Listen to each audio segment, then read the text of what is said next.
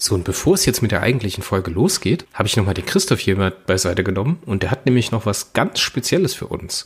Hallo Christoph, äh, magst du es uns mal ganz kurz erklären, was es hier noch äh, vielleicht zu gewinnen gibt? Ja, ganz konspirativ im Stimmenkämmerlein sitze ich hier bei dir und wir haben uns überlegt, unter Einsendungen, die uns bis zum 17. Dezember an Gewinnspiel at radio-freies-erdrus.de und dem Betreff Hashtag RFE Cross Warpcore erreichen, verlosen wir fünf schöne Sachen, die wir vom Verlag gesponsert gekriegt haben für diese richtig geile Sendung, die jetzt kommen wird. Ich wiederhole, wer uns bis zum äh, 17. Dezember schreibt an Gewinnspiel at radio-freies-erdrus.de mit dem Hashtag RFE Cross Warpcore, der hat die Chance, etwas zu gewinnen. Ich habe mit schöne Sachen. Ich habe mitgeschrieben, Christoph. Äh, ich werde teilnehmen. Nein, natürlich, natürlich nicht. Natürlich nicht. Nee, äh, schickt uns eine Mail bis zum 17. RFEXWC für radiofreies Erdros Cross Webcast. Und das wird eine runde Nummer, dann könnt ihr gewinnen. Wir ziehen, ne? also denkt bitte dran, ihr braucht noch nicht eure Adressen mitschicken, ihr werdet dann von uns informiert, sobald der, die Gewinner äh, gelost sind und dann bekommt ihr von uns Post und dann wünschen wir euch damit viel Freude. Alles klar. Absolut. Dann mal ab in die Folge, oder? Hier kommt das Intro.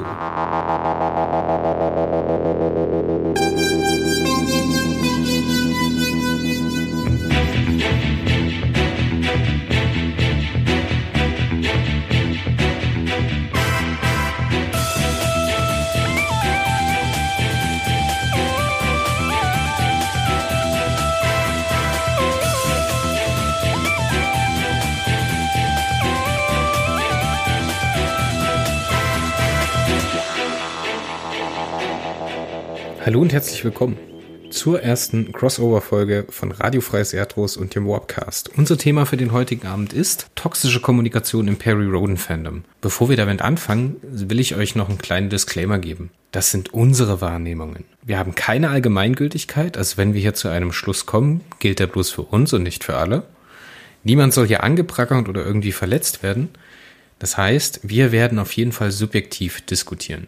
Objektive Diskussionen gibt es meiner Meinung nach in solchen Sachen relativ wenig. Wir wollen hier bloß unsere Meinung in unserem Kreis diskutieren und euch daran teilhaben lassen. Also keiner braucht sich angesprochen oder verletzt fühlen, aber vielleicht finden wir einen Weg, wie wir für uns dieses Thema anders wahrnehmen oder anders bearbeiten können.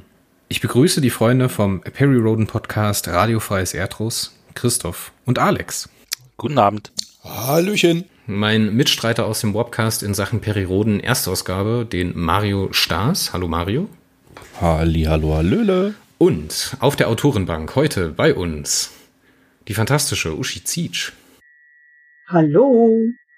Der jüngste im Bunde unter den Autoren Ben Calvin Harry. Servus. Und last but not least ich glaube, der, der in letzter Zeit ziemlich viel Fett weggekriegt hat in Sachen Fankommunikation, Leo, Lukas. Küss die Hand aus Wien. Oh. so, und bevor wir jetzt thematisch eigentlich einsteigen wollen, äh, wollen wir das so machen, dass äh, einer von uns, von den Podcasts, Radiofreies Erdrus und Wobcast, jeweils einen Autoren vorstellt. Ich würde den Mario bitten, uns, dem Zuhörer und vielleicht auch den anderen Autoren die Uschi noch mal ein bisschen näher zu bringen. Mario, bitteschön. Ja, ich begrüße auch erstmal alle und ganz kurz zu Uschi. Ich denke, äh, den Peri-Rodan-Lesern dürfte sie unter ihrem Pseudonym Susan Schwarz am ehesten ein Begriff sein, wahrscheinlich auch anderen äh, Lesern. Autorin bei Peri Rodan seit ungefähr Mitte der 90er Verlagsinhaberin, Fabilon Verlag. Ich sag nur Sunquest und Elfenzeit, super Serien. Sehr rege Autorin, seit, ja, ich denke mal Veteranin kann man dich jetzt schon nennen, liebe Uschi, im ja. Autorenteam der Rodan-Serie. Überdies machst du ja auch die Schreibcamps, wenn ich es ganz richtig in Erinnerung habe, Reisefotografien. Ja, das ist das, was ich so über dich im Kopf behalten habe, was mir sofort bei dir einfällt. Und natürlich dieses Markenzeichen, die roten Haare. ja. Allerdings, irgendwie muss man ja erkannt werden. Dann würde ich den Alex bitten, den Ben einmal ganz kurz vorzustellen. Ja, ja, ne, Ben Calvin Harry ist der jüngste der Kreativen hier im Kreis, aber mhm. ähm, wenn ich das richtig mitgekriegt habe, schon eine ganze Weile auch schriftstellerisch unterwegs. Ähm, mhm. Wenn es gelernter Mediengestalter, sind das immer ganz spannend, wo dann die ähm, Autoren auch alle so herkommen. Ähm, ist aber, wie gesagt, schon auch im Periversum schon länger unterwegs. Erstmal im Fanbereich, da hat er einen Roman zur Perioden Fan Edition äh, beigetragen und, äh, wenn ich das richtig äh, gelesen habe, zwei Ausgaben für die Dorgon-Reihe. Das ist ja die Reihe der Perioden Fanzentrale. Genau ähm, als aktiver Periodenautor ne, für Miniserien erstmal aktiv für Archon und hat jetzt jüngst insgesamt drei Romane für Mission Sol 1 und 2. Äh, großartige Serien mit großartigen Romanen beigesteuert und seit 2020, äh, wenn ich das richtig mitgekriegt habe, äh, fester Autor für Periroden Neo, richtig? Das ist richtig, jawohl. Außerhalb von, von Periroden hat er auch schon für, äh, unter anderem für Marax, ne, geschrieben. Jawohl. Und 2020 den ersten Roman einer eigenen Jugendbuchreihe, der Chronosphere. Ne, die Retter der Zeit über den Atlantis Verlag ähm, veröffentlicht. Da soll dann irgendwie auch, wenn ich das richtig gehört oder gelesen habe, denn jährlich ähm, ein Roman erscheinen. Wenn das funktioniert so, ja. Viel Erfolg.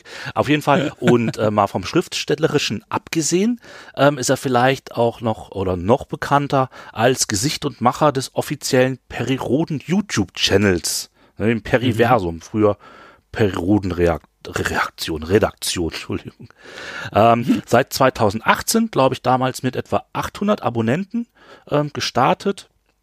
Und Stand jetzt sind über gut über 9000 Abonnenten. Ich glaube, er hatte auch irgendwie eine Feier für die 10.000 angekündigt. Also Leute, macht euch ab und klingt da auf Abo. Genau, also aktuell sind wir bei 9.900. Äh, also es müssen irgendwie, wir brauchen nur noch 80 Abonnenten. Heute Morgen waren es genau 80, die noch gefehlt haben. Wenn das hier gesendet wird, sind es wahrscheinlich noch 20 oder so. Und dann haben wir die 10.000 geknackt. Alles klar. Dann los, Leute. Auf Abo klicken. Ab zu YouTube, auf Abo klicken. Danke, Alex. Ich würde jetzt zuletzt den Christoph bitten, uns den Leo Lukas einmal aus Wien in unsere Wohnzimmer zu holen. Leo, ich heiße dich herzlichst in diesem Wohnzimmer willkommen. Please be welcome, take a seat.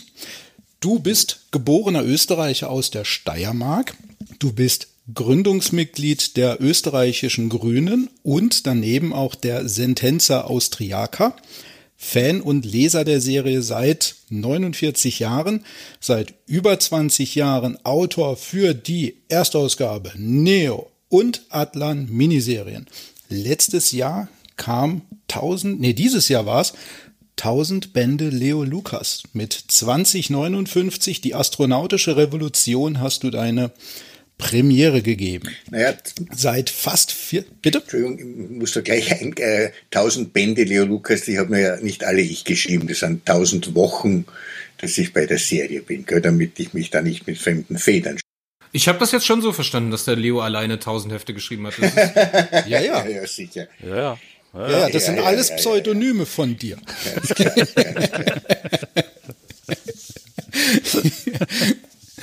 Seit fast 40 Jahren bist du unterwegs als Kabarettist, sowohl solo als auch im Duo zusammen mit Simon Pichler, bist Sänger, Schriftsteller und Regisseur.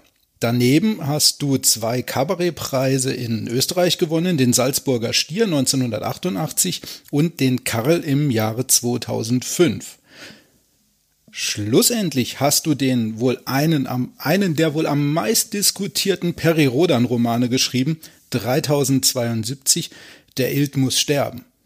Und so fantastisch es klingt, du hast katholische Theologie studiert laut Wikipedia.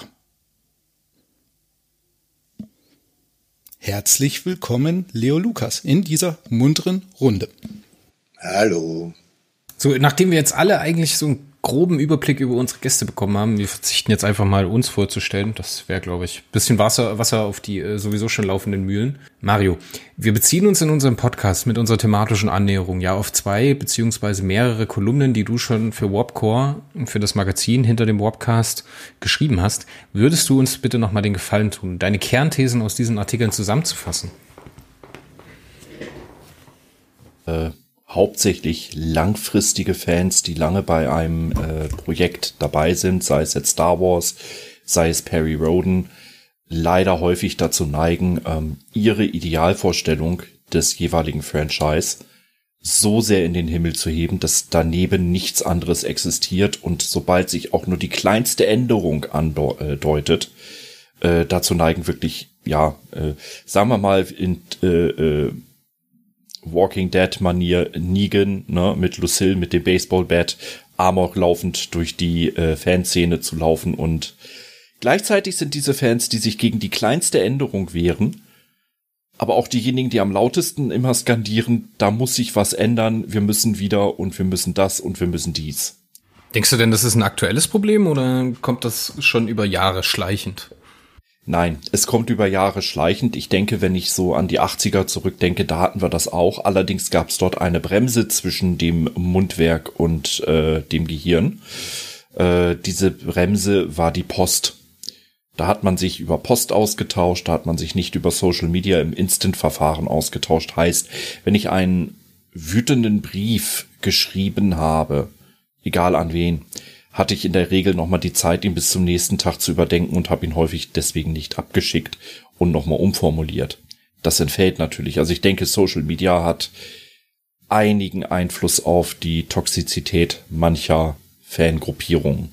Aber man muss ja sagen, dass viele Eklats, die heute im Internet passieren und viele Aufreger, gerade auch in Fandoms oder in Science-Fiction-Foren oder in Facebook-Gruppen, die sind da, aber genauso schnell wie sie aufploppen, brennen sie auch aus. Und paar Wochen später interessiert es keinen Menschen mehr. Ja, also als ich anfing bei Warpcore zu schreiben, ähm, war das noch wesentlich schlimmer, auch auf Facebook. Und ich meine, äh, man kann jetzt über das Peri Rodan Verlagsforum ja lieber den Mantel des Schweigens manchmal äh, breiten bei manchen Diskussionen, aber selbst dort ist es mittlerweile so, dass eine neue Lesergeneration, nämlich so der Middle-Age-Leser, so wie ich, so zwischen 40 und 55 würde ich mal sagen, äh, aufsteht und auch ein bisschen ja eingreift, wenn, wenn die Hardcore-Fans wieder über die Stränge schlagen, einfach mal sagt, äh, Leute, es ist ein Produkt und wenn es euch so sehr anguckt, wie ihr hier zu äh, äh, Papier gebt, meine Güte, dann äh, liest es vielleicht einfach mal eine Zeit nicht mehr. Vielleicht seid ihr auch das Problem. Also ich denke, da hat sich in den letzten zwei, drei Jahren doch ein bisschen was getan, dass die ersten Fans auch nicht nur bei Perry Rodan, auch bei Star Wars aufstehen und sagen, jetzt äh, bleibt bleib mal ein bisschen gelassener, ne? Was wir nicht vergessen dürfen in dieser ganzen Diskussion ist natürlich auch, wie, wie die Mengenverteilung ist der Leute, die vokal solche Sachen äußern, zu den Leuten, die still konsumieren. Ich denke, Ben wird das mir beipflichten später, wenn es darum geht, mal so ein Proports anzulegen, wie viele Leute kommentieren, wie viele Leute geben überhaupt Feedback und wie viele Leute von diesem Feedback sind überhaupt in dieser Schnittmenge drin, die wir heute ähm, in den Fokus nehmen wollen. Interessante Frage. Ich denke, wir wollen uns jetzt äh, autorenweise der Sache ein bisschen nähern. Jeder von uns, beziehungsweise der Christoph, der Alex und der Mario, haben einen kleinen Interviewpart mit einem jeweiligen Autorenpartner vorbereitet, den wir jetzt durchgehen wollen. Wundert euch bitte nicht, das machen wir jetzt produktionstechnisch so, dass wir die Diskussion in diesen ganzen Anteilen immer ans Ende stellen, sonst geht das hier alles in Chaos unter, eine Gesprächsrunde mit sieben Personen, das funktioniert auch nicht bei Markus Lanz, aber okay. Ähm, ich würde sagen, wir starten mit der Uschi, dass der Mario sein Interview mit der Uschi jetzt mal zum Besten gibt und äh, wir dann so ein bisschen reingleiten können ins Thema. Ich fange mal mit einer sehr auflockernden Frage, die ich nicht im Skript hatte, an. Uschi, gibt's bei dir aktuelle Herzensprojekte, von denen du uns vielleicht in ein, zwei Sätzen kurz was sagen möchtest? Ja, sehr gerne. Ähm, das war die erwähnte Elfenzeit von dir, die ich ja gerade bearbeite, äh, von der soeben fünf äh, Bände erschienen sind mit jeweils zwei Romanen drin. Das heißt also, wir haben die Halbzeit mit insgesamt 20 Romanen, die damals im Bertelsmann Buchclub erschienen sind und die jetzt eben zum ersten Mal wirklich im freien Buchhandel sind und auch als E-Books. Und ähm, das ist wirklich eine Herzensangelegenheit von mir. Das war es damals und ist es heute noch. Und äh, es macht mir sehr, sehr viel Freude, die Romane zu bearbeiten. Ähm, es ist so eine richtig schöne Urban Fantasy, wo wir über die ganze, äh, um die ganze Welt reisen und ähm, ganz viele Abenteuer erleben, sowohl hier als auch in den Anderswelten und sämtliche äh, bekannten Mythen und, und auch neue Mythen, die vielleicht nicht so ganz allgemein bekannt sind, durcheinander wirbeln und neue Erklärungen finden. Unterschreiben viele deiner aktuellen und früheren Peri-Kollegen mit, richtig? Ja, also ähm, die Romane selber sind ja schon fertig. Äh, also damals äh, waren eben äh, Michael Markus Turner und Verena Themsen mit dabei. Der Michael war damals ja schon im Perry-Team, die Verena Themsen noch nicht, die hat ihr Debüt bei uns gefeiert. Ebenso äh, wie die Stefanie Rafflebeul, alia Michelle Stern, die ist auch mit dabei. Und dann haben wir noch äh, Claudia Kern, die Stefanie Seidel und äh, die, die Yara Paradici. Und ähm, habe ich jemanden vergessen? Die Susanne Picard hat einen Teil mit dabei. Und ich hoffe, ich habe jetzt niemanden vergessen. Ähm, und das hat sehr, sehr viel Spaß gemacht. Und wir haben ganz neu den Roman Elf von äh, Jana Paradici ähm, ver verfassen lassen, ähm, weil er nicht mehr so sehr in, in, in diese heutige Zeit gepasst hat. Und da haben wir jetzt einen neuen Part gemacht, der richtig toll geworden ist. Super, ich werde es mir die Tage mal genauer angucken. Jetzt schlagen wir mal da von Elfenzeit aus die Brücke zum Thema unseres heutigen Abends. Ähm, da du ja nicht nur für Perry Roden, sondern auch für Madrax und eben wie gesagt stark auch für Fabilon äh, involviert warst. In welchem Fandom siehst du denn die wahrnehmbar größte Gruppe möglicher toxischer Leser und wie nimmst du diese persönlich wahr? Also gut, dadurch, dass äh, Perry natürlich die größte Serie ist, äh, ist da die, die äh, Fangemeinde sehr, sehr viel größer als jetzt beispielsweise bei Matax, wobei die da auch sehr ordentlich ist. Ähm, das Toxische würde ich jetzt sagen, hält sich, ich lasse jetzt mal Matax mit dabei, ähm, hält sich bei beiden eigentlich in Grenzen. Das sind gar nicht so viele Leute. Ich meine, natürlich, wenn man einen provokanten Roman schreibt, ist der Aufschrei sehr viel größer.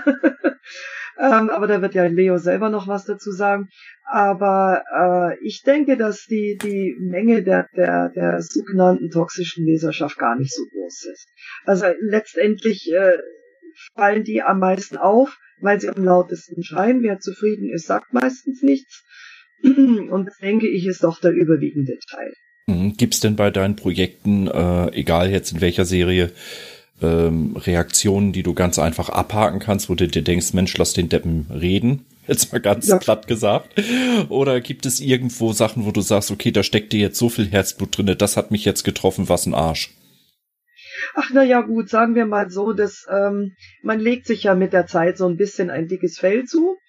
Äh, aber je nachdem, wie die Tagesverfassung ist, trifft es einen oder nicht. Also so viel dickes Fell, glaube ich, kann ich mir gar nicht zulegen, ähm, dass es mich nie berühren wird. Aber ähm, bei manchen, ähm, sage ich jetzt mal, Kritiken ähm, oder negativen Kritiken, äh, die, die kümmern mich überhaupt nicht, weil da sehe ich, dass dahinter ein Neid steckt äh, von Leuten, die selber gerne mitschreiben würden, es aber nicht dürfen aus unterschiedlichen Gründen oder sich nicht trauen, äh, sich überhaupt mal zu bewerben oder sonst irgendwas.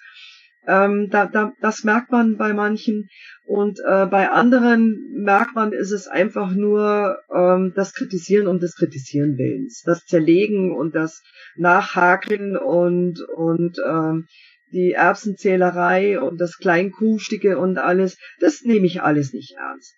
Was ich ernst nehme, sind fundierte Kritiken, wobei die mich dann allerdings auch emotional nicht so treffen, sondern ich denke darüber nach, ähm, hat derjenige recht oder nicht.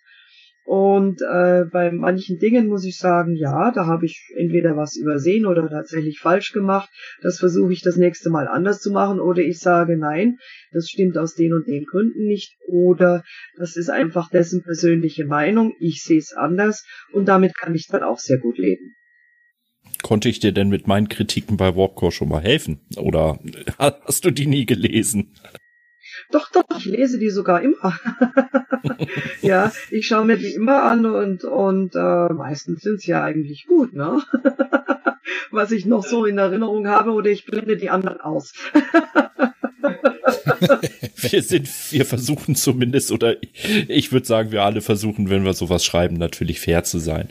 Jetzt gehen genau, wir ein bisschen in die letzten, ach so, nee, Retu, sorry. Ja, ich, ich finde, ich finde, das eben ist mir auch aufgefallen, dass wenn ihr Kritik übt, ja, dass sie immer konstruktiv ist. Das heißt also, ihr versucht fair zu sein und versucht zu sagen, warum euch etwas nicht gefallen hat.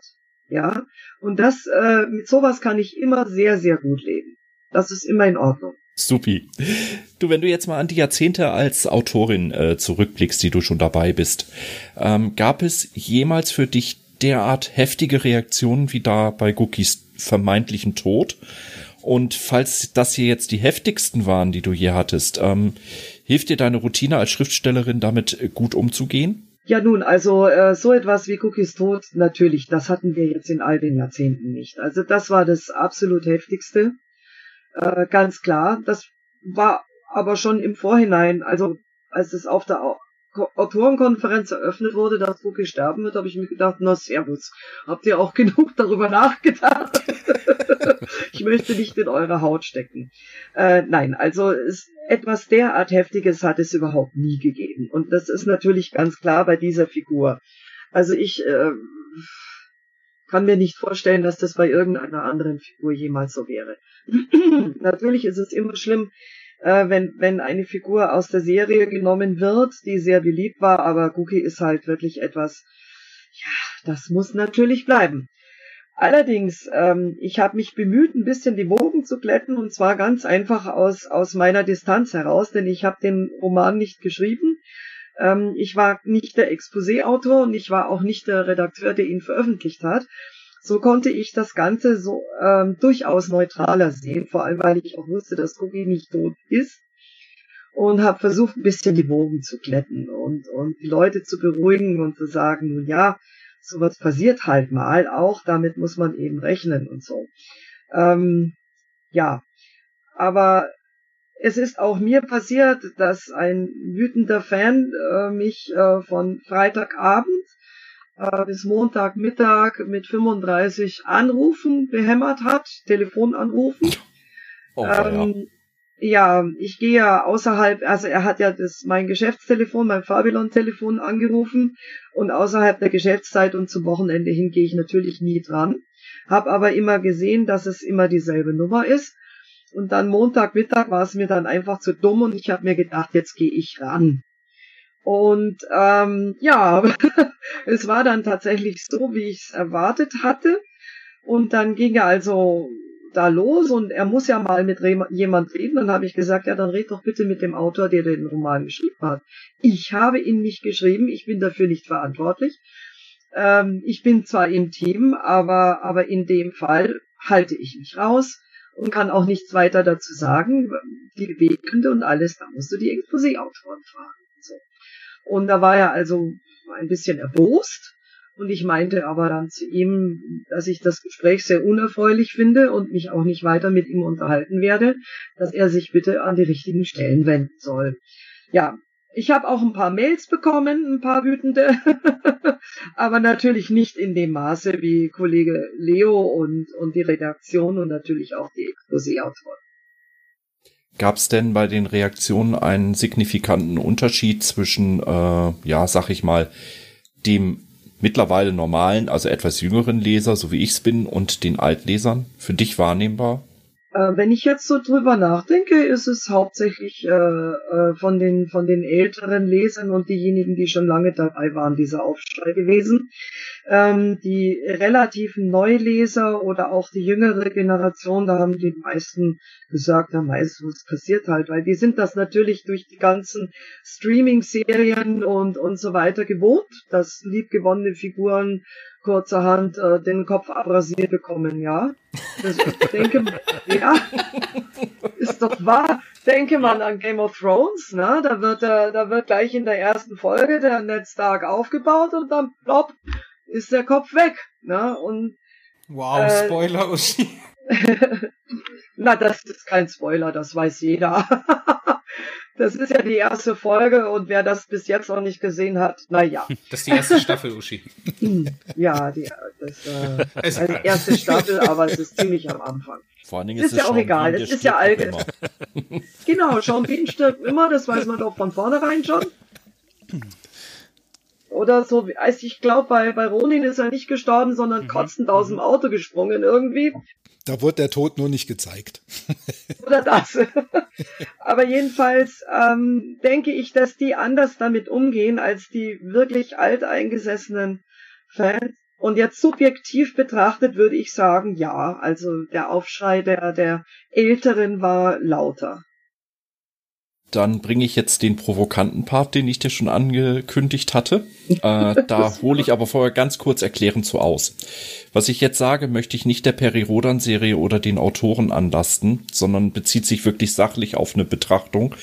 Äh, mir ist zum Beispiel aufgefallen, dass die, die sich besonders als Altleser sehr aggressiv äußern, ja, und sich selber auch das Altleser auf die Stirn pappen und immer wieder ganz stark betonen, sie wären ja im Endeffekt die Stimme für die Serie, ähm, überproportional viele blau-braune Wähler dabei sind. Liegt wahrscheinlich, wie gesagt, nicht an den frühen Heften, sondern einfach der Military-Aspekt der frühen Hefte scheint diese Klientel natürlich besonders äh, anzusprechen. Ähm, siehst du da auch irgendwie eine, ja, sagen wir mal, eine Form der, der äh, abflachenden Diskussionskultur oder ist das einfach ein äh, Aspekt, wo man sagt, okay, ja, da müssen wir jetzt nur noch ein paar Jahre mitleben, die erledigen sich ja mit der Zeit sowieso von selber? Also erstens mal sage ich, dass die zwar bestehen bleiben, aber nicht irgendwann nicht mehr weiter wachsen werden, weil sie sich äh, selbstzerstörerisch zerfleischen gegenseitig. Zumindest ist das meine Hoffnung. Ähm, abgesehen davon muss ich sagen, dass ja äh, diese, diese äh, äh, Diskussionskultur sowieso völlig aus dem Ruder geraten ist. Ähm, weil, wie das vorher schon mal gesagt wurde, früher hat man sich da per Post unterhalten. Und die Redaktion hat auch damals schon sehr, sehr wütende Leserbriefe bekommen, die auch mit wüsten Beschimpfungen waren. Aber das waren natürlich nur einzelne Leute und die haben keinen Zuspruch von anderen äh, gefunden, so wie es jetzt ist auf, auf Facebook oder im Forum oder so, äh, wo dann viele sagen, jawohl, recht hast du und das ist ja überhaupt und so. Da schaukelt man sich gegenseitig hoch und ich bin ziemlich sicher, wenn diese Menschen Auge in Auge wären mit, mit, äh, mit denjenigen, die sie beschimpfen, würden die sich ganz anders verhalten. Ähm, es ist schnell was dahingeschrieben im, im Netz und abgeschickt. Ähm, man denkt gar nicht vorher drüber nach, sondern lässt gleich seine Wut ab. Das scheint also heutzutage einfach so zu sein. Deswegen gibt es auch diese fürchterlichen ähm, Demos, wo jeder seinen Frust und Groll und alles auslässt. Und ich glaube, sich keiner so richtig darüber bewusst ist, was er da macht. Von der Klientel her glaube ich gar nicht, dass wir, dass der Anteil der, der, der, der sogenannten blau-braunen äh, Leser so hoch ist war es damals nicht und ist es, glaube ich, heute auch nicht. Weil selbst damals, wo das Ganze noch ein bisschen militärisch angehaucht war, war ja schon immer von Perry das große Ziel, den Frieden zu bringen, aber auch nicht um jeden Preis, sondern die Kommunikation, ähm, die, die, der gegenseitige Respekt, die Achtung voreinander und so weiter und das Ganze am Verhandlungstisch zu klären und nicht gleich drauf loszuballern und dann Fragen zu stellen. Deswegen denke ich, ist der Anteil der Leserschaft in der Richtung völlig vernachlässigbar. Damit hast du jetzt eigentlich schon mehrere Fragen in einer beantwortet. Ich habe nur noch zwei. Nein, das ist gut so. Das ist perfekt. Das war eine super Antwort. Ich habe die vorletzte Frage. Unterscheiden sich für dich wahrnehmbar die Leser und die Reaktionen zwischen Erstauflage und Perineo? Oh ja, ganz deutlich, auf alle Fälle. Ähm, die bei Neo sind sehr viel entspannter. Yay! die sind ähm, Team die sind äh, auf alle Fälle, weil wir ja da erst im Jahr jetzt mit der mit der neuen Staffel dann Äh, wenn es weitergeht, sind wir im, im Jahr, ich weiß nicht, 2090 und jetzt gerade sind wir irgendwo bei 2080. Also äh, zu einer Zeit, die wir uns noch einigermaßen vorstellen können weil 3000 Jahre in der Zukunft, das wird schon schwierig sich vorzustellen und vor allem, wenn man 3000 Hefte hat und oh, jetzt ja. bald 3100. Und ähm, da sind wir noch viel mehr im Aufbruch. Wir lernen noch viel mehr äh, das, das Universum kennen und all seine, seine Widrigkeiten und so. Da sind die Leser noch sehr viel begeisterter dabei und auch nicht ganz so streng in ihrem Urteil. So geht es fei technisch nicht und so weiter. Wohingegen natürlich bei, bei fast 60 Jahren äh, Erstauflage äh, die, die wirklich Altleser, die seit damals dabei sind, ob jetzt mit Unterbrechungen oder ohne, spielt ja keine Rolle. Und ob sie in den 70ern angefangen haben, auch nicht, die sich schon seit so langer Zeit mit der Serie auseinandersetzen und sie irgendwann einfach so haben möchten, wie sie sie gerne haben wollen, was halt nicht möglich ist und die sich vor allem über die technischen Aspekte auch austauschen und sagen, das geht alles nicht und so weiter. Was ich einerseits äh, sehr furchtbar finde und toll als, als Diskussionskultur, dass man sich äh, derart damit auseinandersetzt. Und andererseits ist es natürlich auch ein bisschen nervig. Ne? Und ähm, das sind, wie gesagt, die Neoleser, die sind da noch viel aufgeschlossener. Ich glaube auch von der, von der Alterszahl ähm, her sind sie auch jünger und, und noch viel neugieriger. Dann habe ich eine abschließende Frage, die ist mir gerade spontan eingefallen, aufgrund dessen, was du sagtest. Ich zitiere mal äh, von World of Warcraft von einem Macher, dem Bill Roper, etwas, wandel das aber ein bisschen auf die Situation ab. Der sagte sinngemäß, der Käufer weiß häufig zu 99 Prozent nicht, was gut für ihn ist. Stimmt das für dich manchmal auch so, was die Serien betrifft? also, ähm, äh, nein, also ich hasse solche Aussagen, weil irgendwie immer irgendjemand meint, äh, wissen zu müssen, was gut für mich ist. Und das ist natürlich kompletter Blödsinn.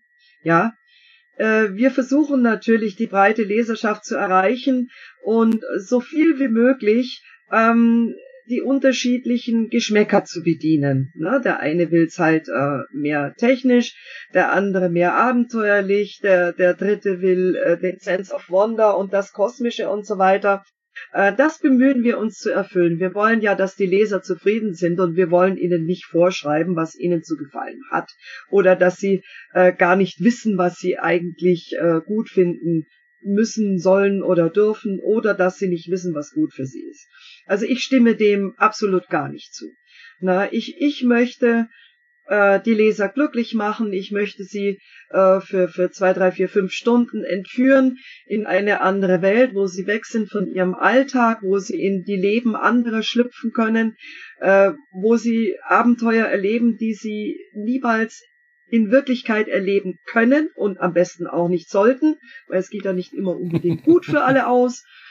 Und, und das ist mein Ziel. Und da denke ich überhaupt nicht daran, was gut für den Leser ist, sondern was ist ihm wichtig, was möchte ich ihm nahebringen, wie zufrieden soll er sein. Und das ist meine Aufgabe und nicht das, ähm, der Leser sich nach mir zu richten hat.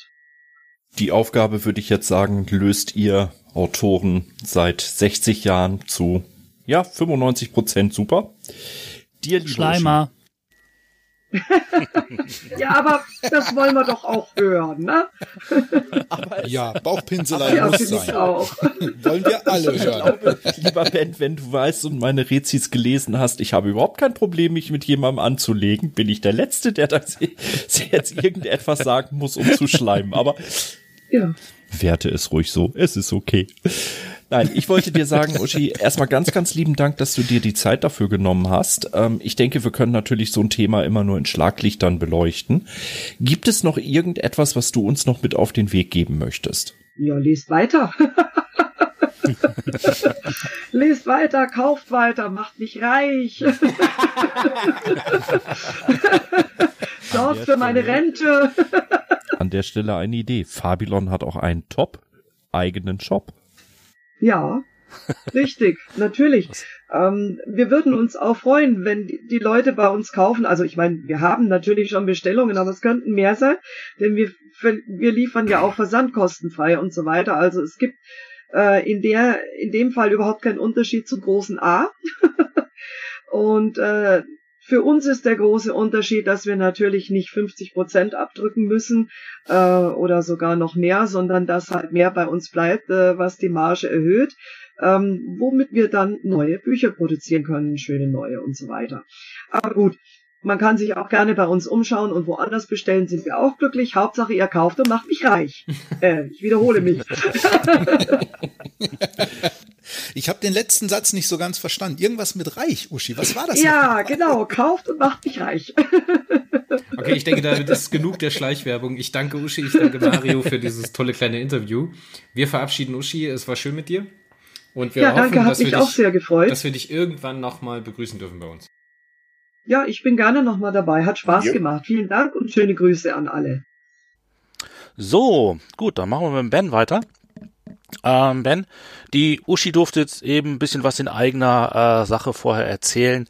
Ähm, das, die Chance möchten wir dir natürlich auch geben, die Gelegenheit. Magst du uns vielleicht ganz kurz irgendwie zwei, drei Sätze zu deinem ähm, Buchprojekt erzählen?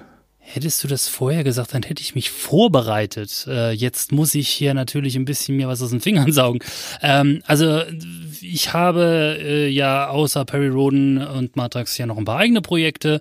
Eines davon ist eine Jugendbuchreihe mit dem Titel The Chronos 4. Äh, da ist der erste Band raus und der ist momentan runtergesetzt. Also das E-Book gibt's bei Amazon momentan äh, für 99 Cent.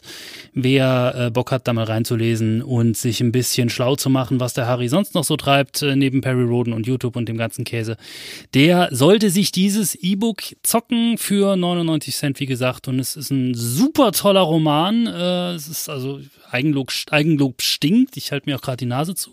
Aber es ist ein richtig, richtig schöner Roman geworden, auf den ich sehr stolz bin.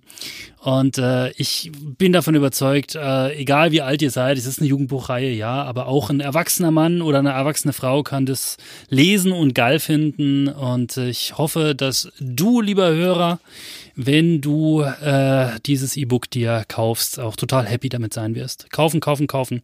Wie mein Kollege Uwe Anton immer so schön sagt, gekauft ist wichtig. Ob ihr es dann lest, ist mir völlig wurscht. Also Hauptsache, ihr habt es gekauft. Alles klar. Okay. Gut, dann kommen wir mal zurück zum Thema. So leiten wir mal so ein bisschen über. Ähm, wie gesagt, da hatten wir ja schon drüber, du betreust den äh, YouTube, den Perioden YouTube-Channel ähm, mit äh, großem Engagement und äh, immer aufwendigeren ähm, Videos. Also großartiges Projekt, wirklich. Kann ich nur äh, sagen, wie gesagt, jeder, der uns hört und da noch nicht irgendwie Abonnent ist, äh, muss das bis zum Ende der Folge unbedingt sein. Absolut. Äh, auf den Kanal gehen, äh, äh, youtube.com slash periversum ist, glaube ich, die URL. Äh, korrigiert mich, wenn sie falsch ist. Nee, die stimmt. Und äh, dann auf Abonnieren klicken. Und ganz, ganz wichtig ist auch das kleine Glöckchen nicht vergessen anzuklicken, weil dann kriegt ihr eine schöne E-Mail, äh, die euch dann immer informiert, wenn da ein neues Video online gegangen ist. Alles klar. Da geht ja auch, also diese, die, wie gesagt, die Videos, die sind jetzt auch mittlerweile mit richtigen Schauspielern, ne? Nee, nee. Engagierst Also, du da äh, richtig Leute? Äh, nee, also was ist, die werden teilweise, ist es sind sogenannte Stockvideos, also äh, Agenturvideos. Da sind irgendwelche Models. Äh, ich kenne die Leute auch nicht persönlich. Da sind, da gibt's so Plattformen, da kann man sich die Dinger runterladen, ähm, wo, äh, wenn man sich so ein bisschen auf YouTube auskennt, dann, also mein Warringer ist zum Beispiel auch immer derselbe, also dieser, dieser komische Wissenschaftler, der da sitzt, der taucht auch in tausend anderen Videos auf tausend anderen Kanälen auf. Es ist irgend so eine Nase, irgend so ein Model, äh, der da irgendwie auf dieser Plattform äh, quasi zu haben war. Mein Peri Rodan ist genau das gleiche. Das ist ein auch ein, ein Model im Prinzip. Äh, nee, also das sind das sind Schauspieler, ja, aber das sind keine Leute, die hier bei mir durch die Wohnung oder durch mein Studio äh, durchstapfen, sondern die kommen aus dem Internet sozusagen.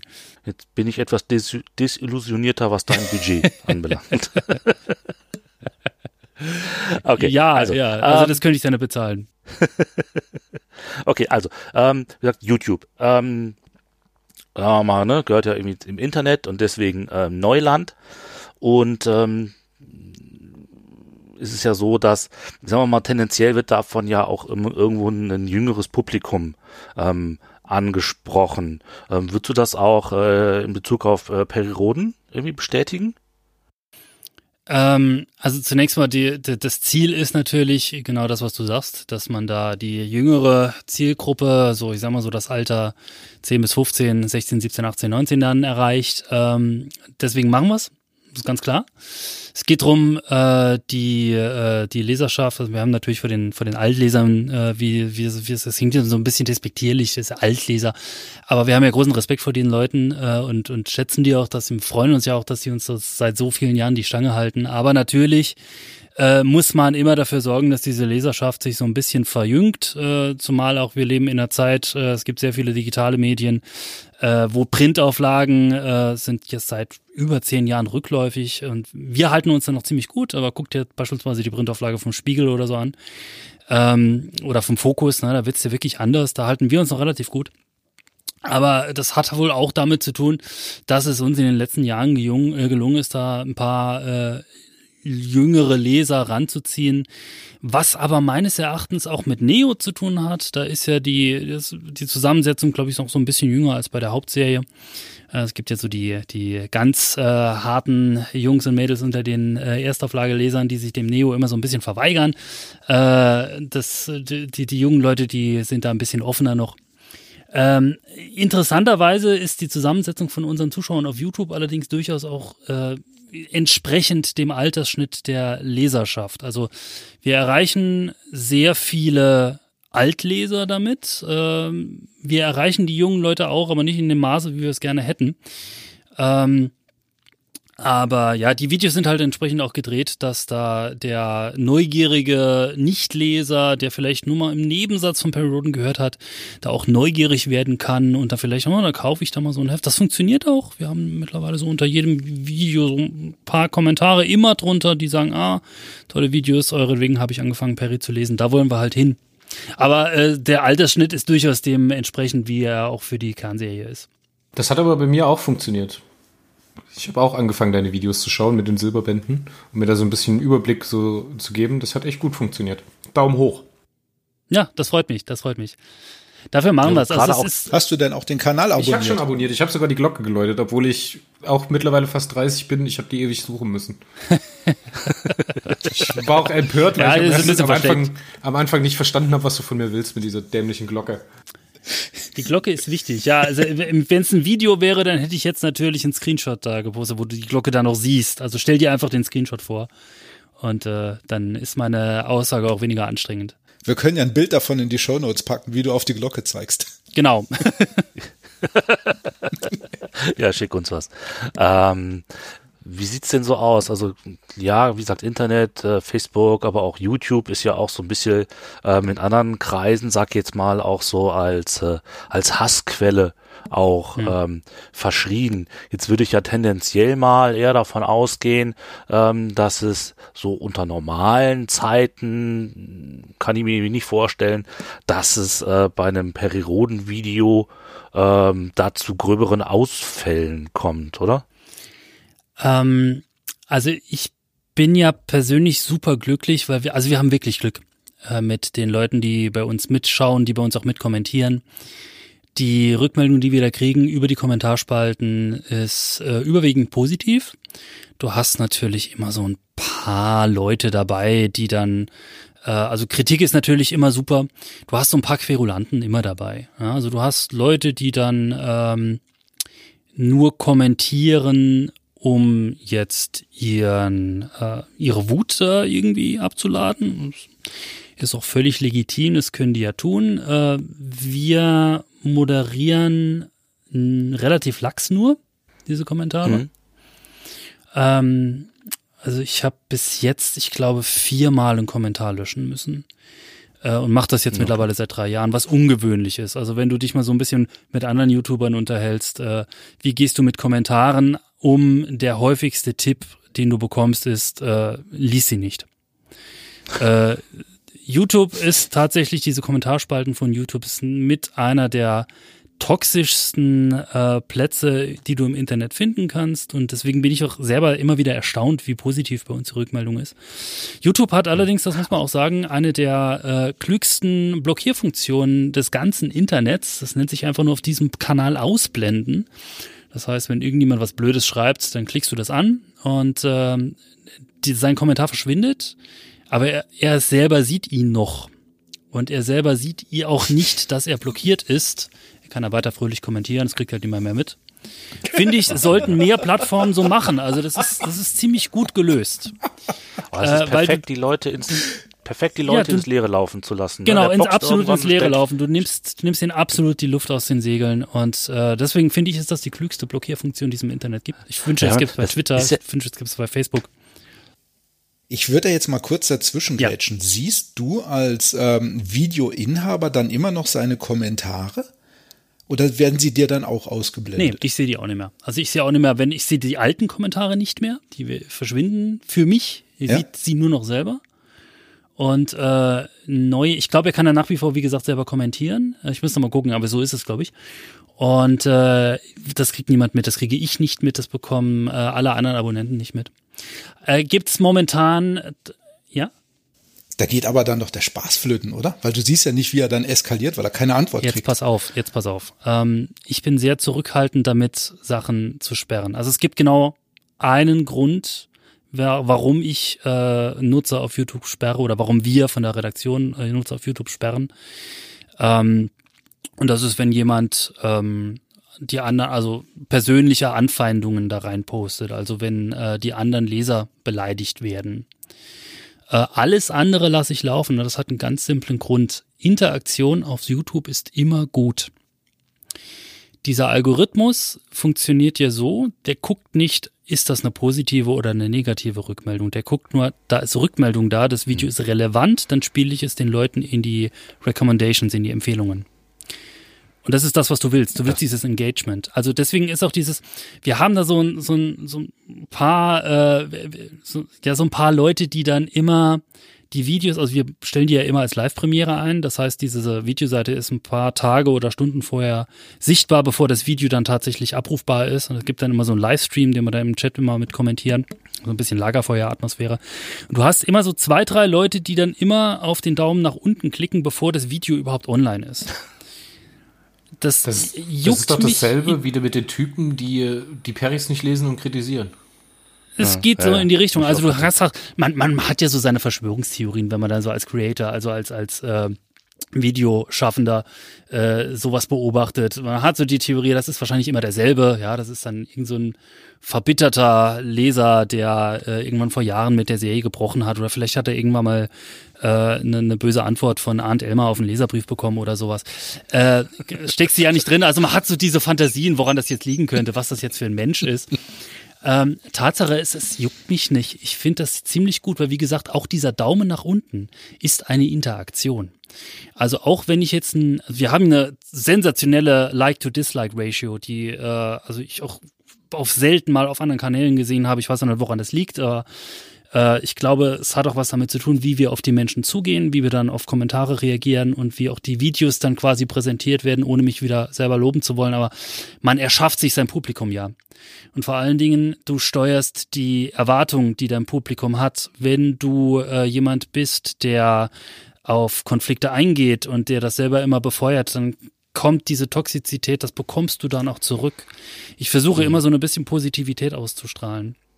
Aber wie gesagt, ja. äh, Interaktion ist Interaktion. Und in dem Moment, wenn ich jetzt eine Like to Dis, also, um den Bogen nochmal zurückzuschlagen, wenn wir jetzt ein Video hätten, äh, das zwei Likes und 753 Dislikes hätte, also der Daumen nach unten, würde es vom Algorithmus immer noch als relevant gewertet werden. Wir bekämen immer noch die entsprechende Ausspielung auf den Empfehlungen auf den Startseiten von den Leuten. Insofern ist es es, es gibt nichts, nichts Besseres, was dir passieren könnte, als dass irgendjemand mit deinem Video in irgendeiner Art und Weise interagiert. Deswegen löschen wir eigentlich negative Kommentare selten, wenn Leute, äh, also um es mal ganz gehässig zu sein, also es gibt Leute, es gibt Kanäle, die das tatsächlich machen, wenn äh, eine politische äh, äh, Diskussion irgendwie ausbricht, wenn dann so ein Flame War entsteht, weißt du, dass es dann wirklich nur noch um persönliche Beleidigung geht und ein Wort ergibt das andere. Es gibt wirklich viele Kanäle, die lassen das laufen, weil sie wissen, äh, je mehr ihr euch in meinem Kommentarfeed die Köpfe einschlägt, desto besser ist das für den Algorithmus, desto höher wird mein Video gewichtet. Das machen wir zum Beispiel nicht. Also wenn es zu sehr ausufert, dann kommt von uns eine Ermahnung, dann schreiben wir immer so, hier Leute, benehmt euch, eine Etikette, seid lieb zueinander, diskutieren könnt ihr, aber wer persönlich beleidigt, fliegt. Ähm, da sind wir schon sehr dahinter. Weil, wie gesagt, ich glaube, dass man sich sein Publikum auch erschafft. Und ich sage mir halt jetzt auch persönlich, und das mal halt ich, handhabe ich auf meinem persönlichen, ich habe ja auch einen privaten YouTube-Kanal, da mache ich das genauso äh, das ist meine Party. Ja, also das ist meine Wohnung und da habe ich äh, Leute eingeladen. Jeder darf kommen, jeder darf mit mir feiern. Aber wenn du eine richtige Party feierst und äh, da kommt ein Gast, der äh, also die ganze Zeit motzt über deine Einrichtung, wie scheiße deine Wohnung aussieht und äh, dann fängt er noch an, deine Gäste persönlich anzugreifen, den würdest du auch im hohen Bogen rausschmeißen. Und wenn er nicht gehen will, würdest du die Polizei rufen. Und äh, man muss da einfach eine klare Kante fahren. Also man, du musst wirklich, es wird doch nicht diskutiert. Ich komme vom Radio. Ähm, da habe ich das auch so ein bisschen gelernt. Mein Ex-Chef äh, beim Radio, äh, wenn dann irgendwie blöde Lesermeinungen, äh, Quatsch, äh, Hörermeinungen kamen, äh, Leute sich beschwert haben, äh, wie scheiße unser Radioprogramm doch wäre. Du hast nie Kontra gegeben. Und der Spruch war, und das verfolgt mich bis heute, Achtung, ich rede jetzt saarländisch, du musst immer dran denken, mir sind die Gutte dieser Spruch, der verfolgt mich bis heute. Und das ist halt das auch, was ich versuche bei YouTube immer so ein bisschen auch den Lesern und den Zuschauern dann zurückzugeben. Wir sind die Guten. Du bist, jeder ist bei uns willkommen und jeder muss das Gefühl haben, dass er, dass wir äh, quasi auf Augenhöhe miteinander reden. Das ist, glaube ich, ganz wichtig in Social Media. Aber dass er bei uns willkommen ist und sich wohlfühlen kann und angstfrei mit uns interagieren kann. Und die Kante, die du ziehen musst, läuft einfach da, wo andere äh, Nutzer das aktiv sabotieren. Also wenn dann irgendjemand hinkommt und kommentiert, destruktiv Leute angreift und du merkst, es geht ihm nur drum, stunk zu machen, wenn es wirklich ein richtiger Troll ist, ich meine, diese Leute identifizierst du ja nach ganz kurzer Zeit, dann ja. wird sofort blockiert. Also da wird auch nicht überlegt, da wird nicht diskutiert, da wird zweimal ermahnt und bei der zweiten Ermahnung äh, da kommt dann noch keine dritte. Da wird auch nicht drüber informiert, du fliegst jetzt, sondern es ist ein Mausklick, den Leut, äh, die Leute auf diesem Kanal einfach auszublenden. Und das musst du machen, weil sonst äh, ufert es aus. Ich würde jetzt ganz gerne nochmal den, den Bogen äh, zu ähm, unserem Cookie äh, rüberbringen. Ja. Da hast du ja auch ein Video äh, zugemacht. Das ist richtig. Ähm, das kam. Hm?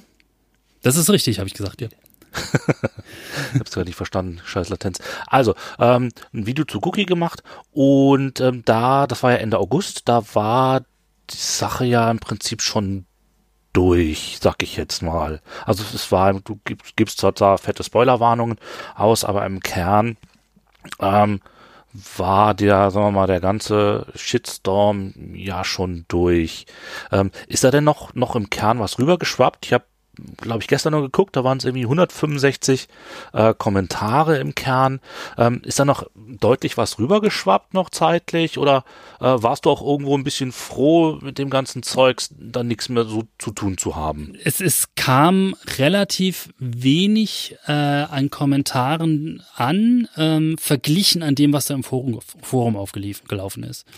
Es gab ganz viele Leute, die haben schon drunter kommentiert. Wie gesagt, diese Videoseite ist immer schon aufrufbar, bevor das Video online ist selber. Und da gab es schon Leute, die vor dem Video drunter kommentiert haben, äh, wie schlimm das doch wäre, äh, dass Cookie jetzt äh, stirbt und sie hören jetzt auf zu lesen. Und ähm, in, ja, also ähm, da kam was. Aber es hielt sich sehr in Grenzen. Äh, wohl auch dem Timing geschuldet, äh, wie du schon sagtest.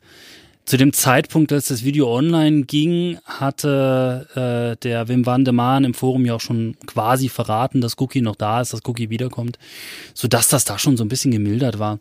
Und ich glaube, die, dieses Video wurde da mehr so als so dieses, die, die Rückversicherung wahrgenommen, so ja, es, er kommt wieder, macht euch keine Sorgen, es wird alles wieder gut. Äh, ich glaube, dass das eine große Rolle gespielt hat. Alles klar. Gut, dann hast du zwar ähm, meine eigentliche Frage erst ganz am Schluss beantwortet, hast aber quasi ganz am Anfang nämlich meine letzte Frage beantwortet. Yes. Ähm, deswegen ist es ein äh, wunderbares Schlusswort, denke ich, für unseren äh, Blog. Deswegen ähm, können sicherlich äh, nachher noch ein, zwei Sätze sagen. Deswegen herzlichen Dank ähm, an dich. Sehr, sehr gern. So, jetzt hat er sehr, sehr viel Sitzfleisch bewiesen und ist praktisch der Letzte in der Reihe, aber der wahrscheinlich auch, ja, wie soll man es sagen? Spannendste Teil. auch ich will jetzt den anderen nichts vorwerfen, aber leider brennt mir das hier schon so ein bisschen unter Nägeln, weil die Stories, die er jetzt mit seinem Band erlebt hat, die würde ich echt gerne hören. Äh, Christoph und Leo, jetzt ist euer Part. Ja, Leo, herzlich willkommen nochmal in unserer trauten kleinen Runde. Wir sind hier ganz intim, niemand sieht uns. Soll das heißen, ich, ich habe mir die Haare ganz vergeblich gewaschen? Guter Einstieg, Christoph. Fantastischer Einstieg. ja. Oh, oh.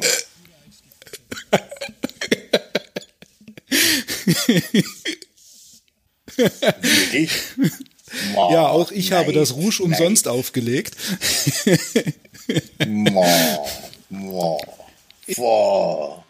Ja, ich habe ja gesehen, du warst ja dies Jahr nicht weit weg von uns. An den Salzburger Festspielen wurdest du ein, äh, zu den Salzburger Festspielen wurdest du eingeladen. Bringt mich jetzt dann quasi fast schon so ein bisschen zum äh, zur ersten ganz leichten Einstiegsfrage. Auch ich möchte dir natürlich die Möglichkeit bieten, ähm, etwas über dich zu erzählen. Welches Projekt begleitet dich jetzt momentan am, am meisten? Ich habe gesehen, du machst sehr viel mit Regisseur. Hast du, glaube ich, schon länger nichts mehr gemacht. Du bist Kabarettist. Ähm, du hast ein Lesebuch veröffentlicht zu deinem letztjährigen runden Geburtstag. Oder diesjährig war es auf jeden Fall der 60. Ähm, was kommt als nächstes? Na, das war voriges Jahr, der 60er, gell? Also jetzt im Jänner werde ich ja dann schon 62. Ähm, und äh, ich mache gerade einige Regiearbeiten, also die natürlich teilweise verschoben wurden, Corona-bedingt. Also jetzt am 10.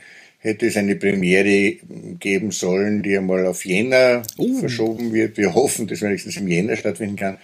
Das Soloprogramm von meinem lieben Kollegen Martin Buchgraber, der jetzt lange Zeit beim Cavalier Simple in Österreich sehr bekannt gespielt hat und ein erstes Soloprogramm macht. Das ist sehr, sehr lustig finde.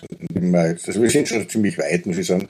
Aber eigentlich hätten wir am 10. fertig sein sollen. Dann hätten wir natürlich auch anders angezahlt. Und äh, ich habe einen Krimi veröffentlicht, meinen allerersten Krimi, einen Kriminalroman mit dem Titel Mörderquoten und wollte eigentlich in diesem Herbst und Winter relativ viele kleine Lesetouren machen und ähm, Signierstunden und so Zeugs und das ist halt alles jetzt äh, nichts äh, geworden. Äh, aber ja, bei Roden, gerade habe ich Band 3098, viel weiter zieht eine, eine Konstanze, Konstante. Und der Krimi, muss ich sagen, der läuft gut. Äh, ich kriege ganz, ganz tolle äh, Feedbacks, Rückmeldungen, Kritiken. Und das ist eigentlich momentan mein Hauptprojekt. Schön, schön vor allen Dingen auch schön zu hören. Das wäre nämlich dann irgendwo wäre dann auch noch eine von meinen Fragen gewesen. Seit ähm, Gookies Ableben hat man ja nichts mehr von dir lesen können. Wann wäre dein nächster Roman? 3098. Ja. Das ist ja hier quasi Staffelfinale. Der vorletzte, ja, der Staffel, ja.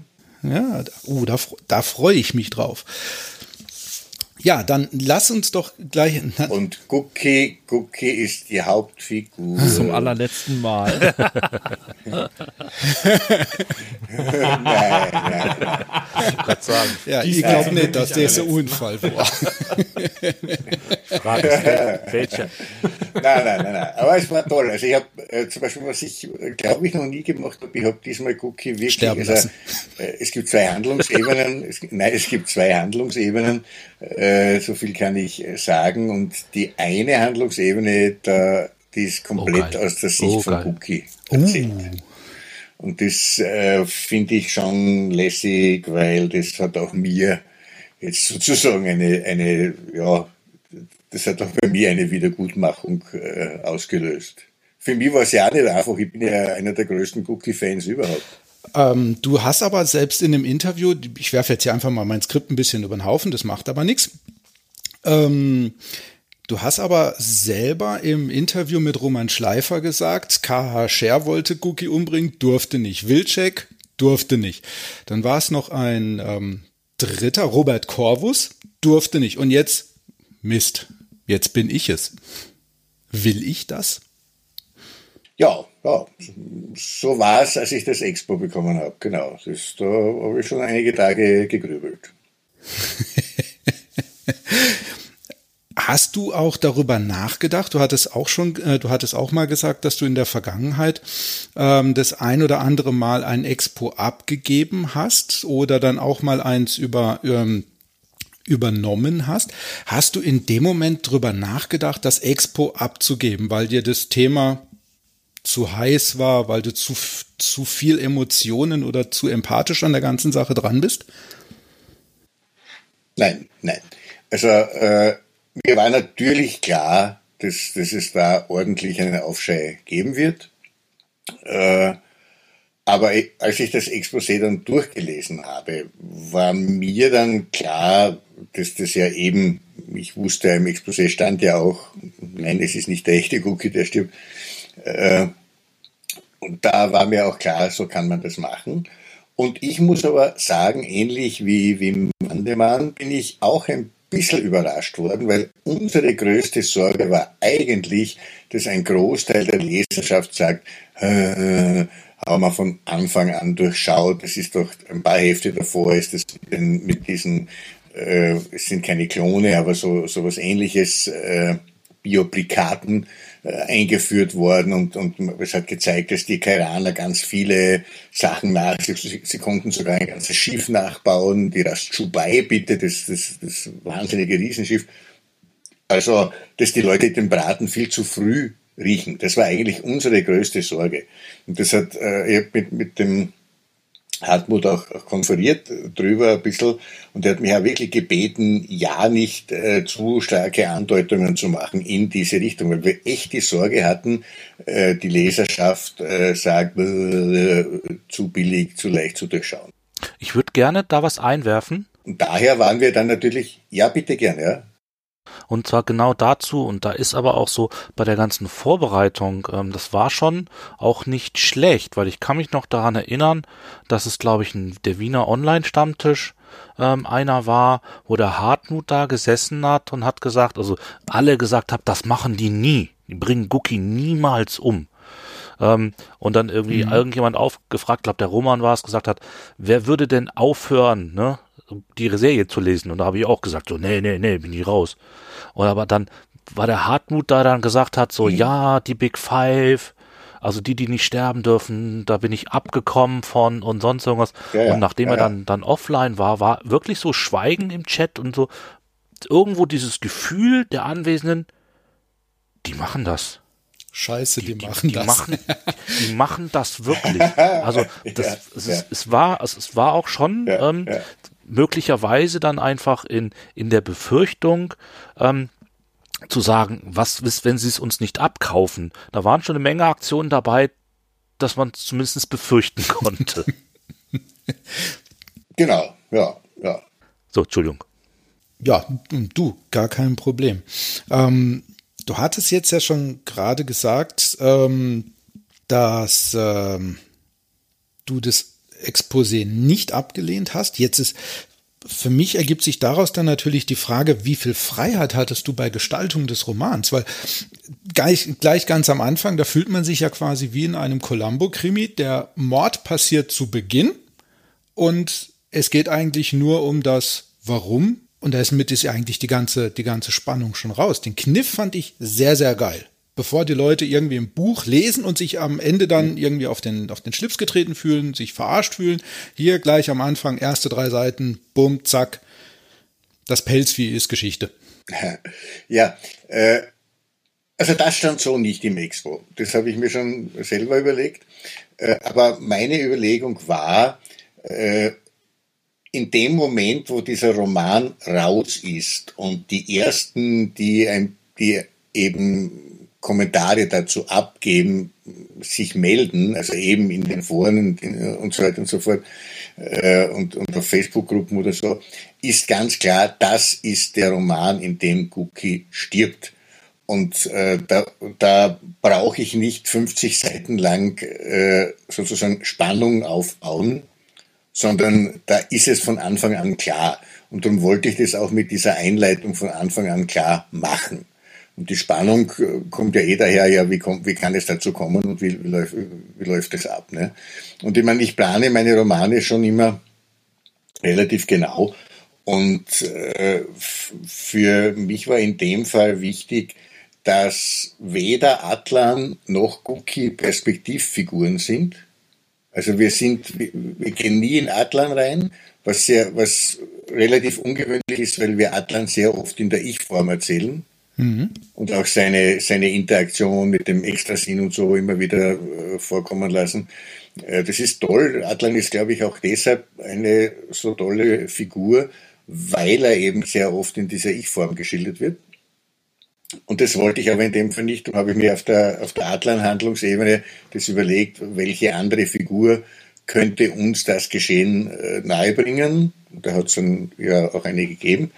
Äh, und dann habe ich eben wirklich geschaut und, und gesehen, äh, es darf gar nicht sein, dass dieser falsche Cookie, der natürlich glaubt, der echte zu sein, äh, dass der zu sehr äh, signiert oder so, weil sonst kommt es ja raus, dass der keine Para-Fähigkeiten hat, weil das konnten ja die, die Karaner nicht, nicht kopieren. Ne? Äh, und ich wollte aber andererseits, das, weil der Atlan ist ja auch der Falsche. Das kommt ja erst noch, noch später raus. Das ist, also, dass es nicht der richtige Cookie ist, das haben wir gleich am Anfang einige schon auch gemutmaßt zumindest. Aber dass es auch nicht der richtige Atlan ist, das kommt ja erst einige Bande spät, Bände später raus. Ne? Und daher habe ich in diesem, diesem Prolog, der ist in der Ich-Form, der erzählt sozusagen eben, nimmt es vorweg, die Trauer Atlans und so, die ja auch echt ist, der, der hält sich sicher für den echten Atlan und Cookie für den echten Cookie. Das ist ja nicht gelogen oder gespielt. Und dann kann ich aber weggehen aus diesen Perspektiven ne? und kann diese Handlung aufbauen, die andere die Handlungsebene und so und das halt auf das zulaufen lassen. Also das habe ich mir schon so überlegt. Und äh, zugleich muss ich aber eben sagen, hatte ich da auch Sorge, dass durch diese Gestaltung auch viele äh, Leser und Leserinnen sagen werden, das kann nicht sein, äh, dass eben Cookies Tod äh, in einem Roman geschildert wird und der kommt nur in drei Sätzen vor oder was, also direkt, äh, dass, wir, dass wir ihn sehen. Es wird vorher mehrfach über ihn gesprochen und so. Aber wir sehen Cookie ganz kurz nur, wenn dieser, dieser Mord passiert. Also das, das hätte mir als Leser, glaube ich, schon zu denken gegeben. Also so, so kann Cookie nicht abtreten. Und das war ja dann auch einer, ein, ein Vorwurf, der von den Lesern und Leserinnen sehr, sehr häufig gekommen ist oder von vielen gekommen ist. Ihr könnt doch, wenn schon Cookie sterben lassen, aber dann doch nicht so, bitteschön. Also wo, wo man eigentlich sagen müsste, hallo, das, das sollte euch eigentlich ein, ein Hinweis gewesen sein. Nein, so können wir Cookie nicht sterben lassen, natürlich nicht ja, spätestens bei der fehlenden Theatralik, mit der Guki abgedankt hat, hätte es eigentlich auffallen müssen. Ja, hatten wir uns gedacht. Ne? Ja, du hast jetzt aber gerade schon ähm, was Passendes gesagt. Die die Vorwürfe, die euch gemacht wurden, ah, so könnt ihr Guki doch nicht doch nicht sterben lassen und auch vorher schon äh, bei der letzten bei der vorletzten Frage, ähm, dass ihr Angst hattet, ähm, dass äh, euch angekreidet wird, ach nee, jetzt hier sowas sowas Simples. Ach komm, da hätten wir jetzt schon ein bisschen mehr erwartet. Jetzt kam ja die Reaktion definitiv anders als äh, von vom Exposé-Team und mit Sicherheit von äh, auch von dir erwartet und prophezeit. Die Leute sind Sturm gelaufen. Jetzt haben wir ja gerade schon von, äh, von Uschi gehört, dass es einen gab, der von Freitagabend bis Montagmorgen 35 Mal seine Meinung kundtun wollte, aber irgendwie keiner ihm zuhören wollte. Ähm, was ist bei dir passiert? Ähm, Haben sich die Leute privat an dich gewandt? Ähm, nein, und äh, das hat mich, muss ich sagen, bin ich auch recht froh darüber, obwohl meine Adresse, da ich ja doch eine Person öffentlichen Interesses bin, äh, und auch meine Telefonnummer sehr leicht eruierbar wären. Also, aber da bin ich nicht belästigt worden.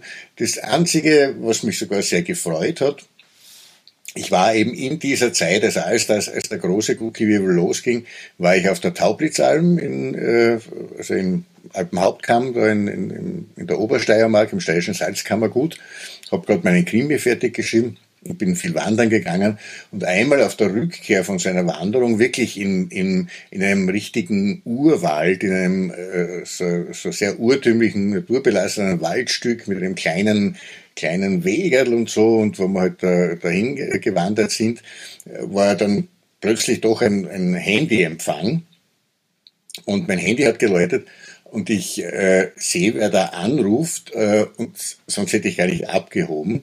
Und das war einer der bekanntesten österreichischen Journalisten, der vor einigen Jahren sogar zum Journalist des Jahres äh, gewählt worden ist, wegen seiner tollen Berichterstattung, vor allem über, über Osteuropa, über, über die Ukraine-Krise und so. Also ein Mann, der wirklich ein, ganz, ganz, äh, der gewohnt ist, sehr genau zu fragen und, und, und Dinge zu hinterfragen und, und äh, wirklich gut recherchiert, ist allseits sehr anerkannt.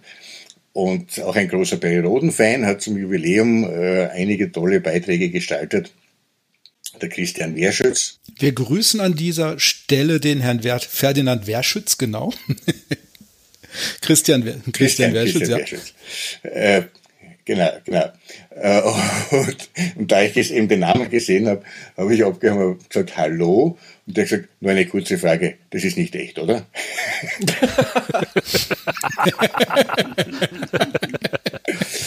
Weil er hat natürlich, äh, der ist Profi-Journalist, der weiß, wen er fragen muss, natürlich. Ne? Und er hat ihm die off und ich habe gesagt, strictly off records, äh, natürlich nicht. Ne? Nein, hat er gesagt, na eh so, hat er keine, keine Sekunde gedacht. Aber, aber er hat mich extra angerufen. und das hat mir aber eigentlich sehr gefreut, natürlich, ne? das ist eh klar. Ja.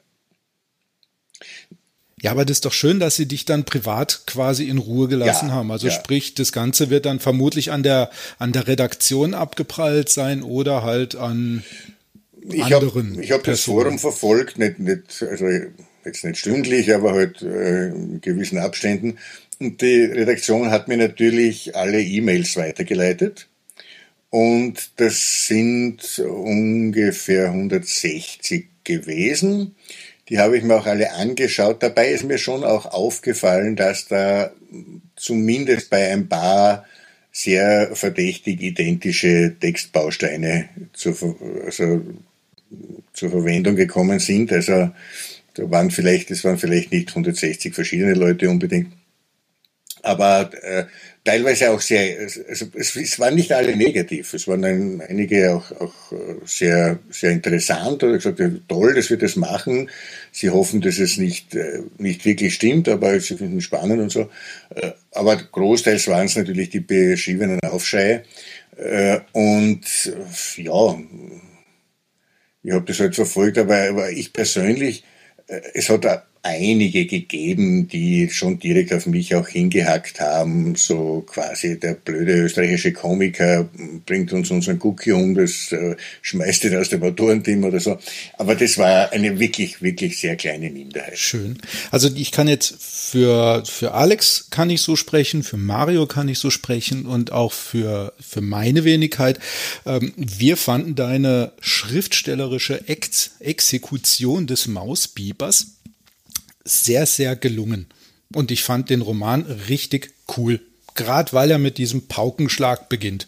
Danke, so, das freut mich. Nach fünf Seiten, du kannst aufhören, wenn es dich, wenn es dich aufregt und wenn du weiterliest, ist schön, dann freu dich auf die Geschichte, die da kommt.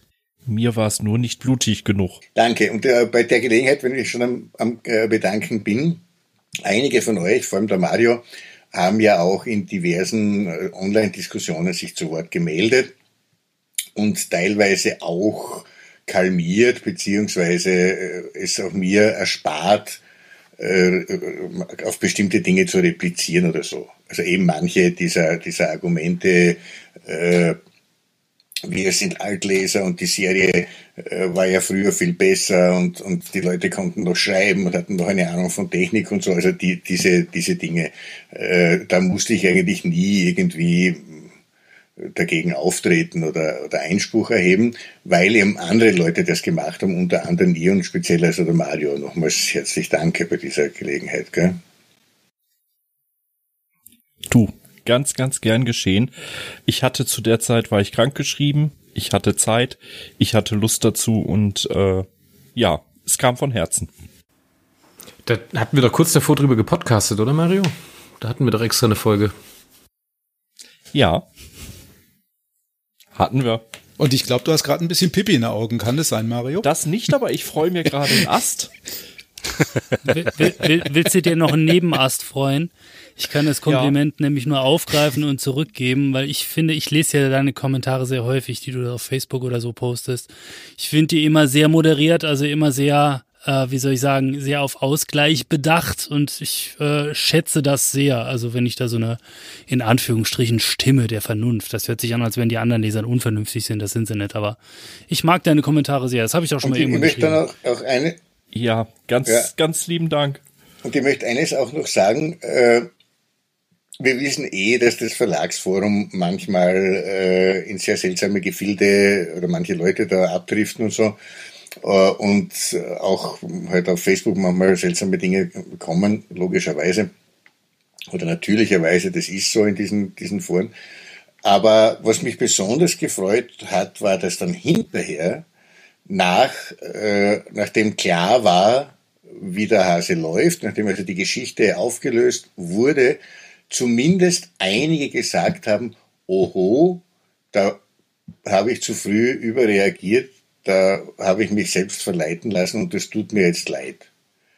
Etwas, was wirklich in Online-Foren oder Online-Auseinandersetzungen äußerst selten passiert. Also das spricht, finde ich, schon auch fürs Perry-Fandom, äh, dass einige der Leute äh, auch diese Größe bewiesen haben, weil das ist wirklich schwer zu sagen, ich war da, da so erregt und habe dann wirklich nicht mehr, nicht mehr alles durchdacht und, und das, das tut mir jetzt leid oder ich sehe es jetzt ein oder, oder also eben, ja, ist nicht leicht, sowas, sowas zu sagen und, und umso finde ich ehrbarer.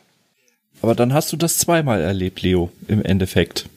Einmal mit der 3072 und ich erinnere mich daran, als sich einige Leser doch äh, auch im Verlagsforum damals äh, entschuldigt haben, auch bei dir und vor allen Dingen bei deiner Tochter, weil da gab's ja auch, als sie mit den Cosmologics auftrat, was ich persönlich super toll fand, ja doch auch die ein oder andere etwas, sagen wir mal, ähm, suboptimale Stimme, die das vielleicht gar nicht so bös gesagt haben, wie sie es äh, äh, geschrieben haben, wie sie es äh, oder gar nicht so bös mhm, gemeint haben, wie es ausgedrückt ja, wurde, so ja, rum. Ja, das war, war ja ungefähr in der gleichen Richtung, natürlich nicht vergleichbar, aber mir hat es dann vor allem auch für die Theresa gefreut, natürlich.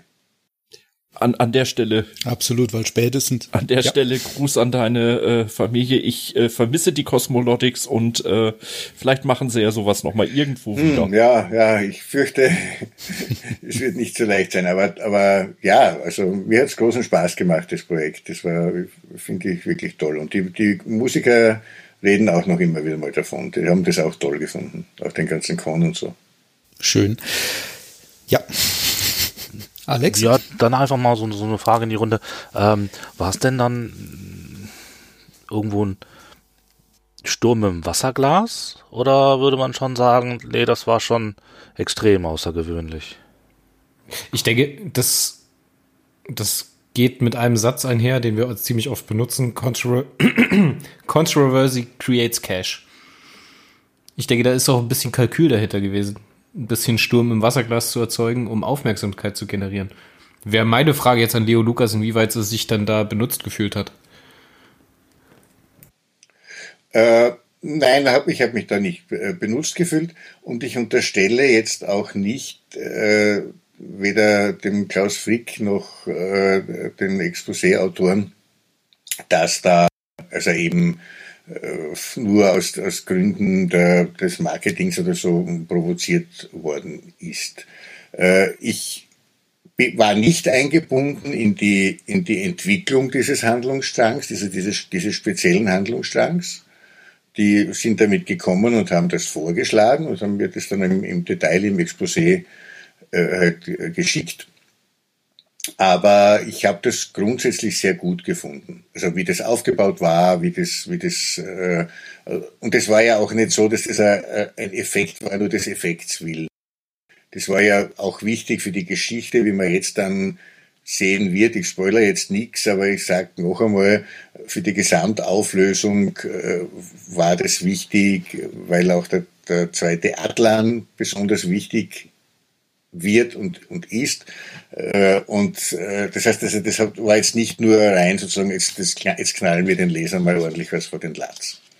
Und ich glaube, so wo, wo wir jetzt stehen oder, oder jetzt in der Rückbetrachtung, äh, glaube ich schon, dass diese Geschichte mehr gebracht hat, als sie kaputt gemacht hat. Und damit meine ich jetzt nicht Verkaufszahlen oder ob jetzt wirklich welche ihre Abos gekündigt haben und nicht mehr wieder äh, bestätigen oder ob, ob dadurch mehr Hefte verkauft worden sind, das weiß ich noch gar nicht von dieser 3072er Nummer oder so. Keine Ahnung, das meine ich nicht. Aber ich glaube, insofern, dass, dass es mehr gebracht als kaputt gemacht hat, als wir ganz deutlich gesehen haben, wir alle, was wir an Cookie haben.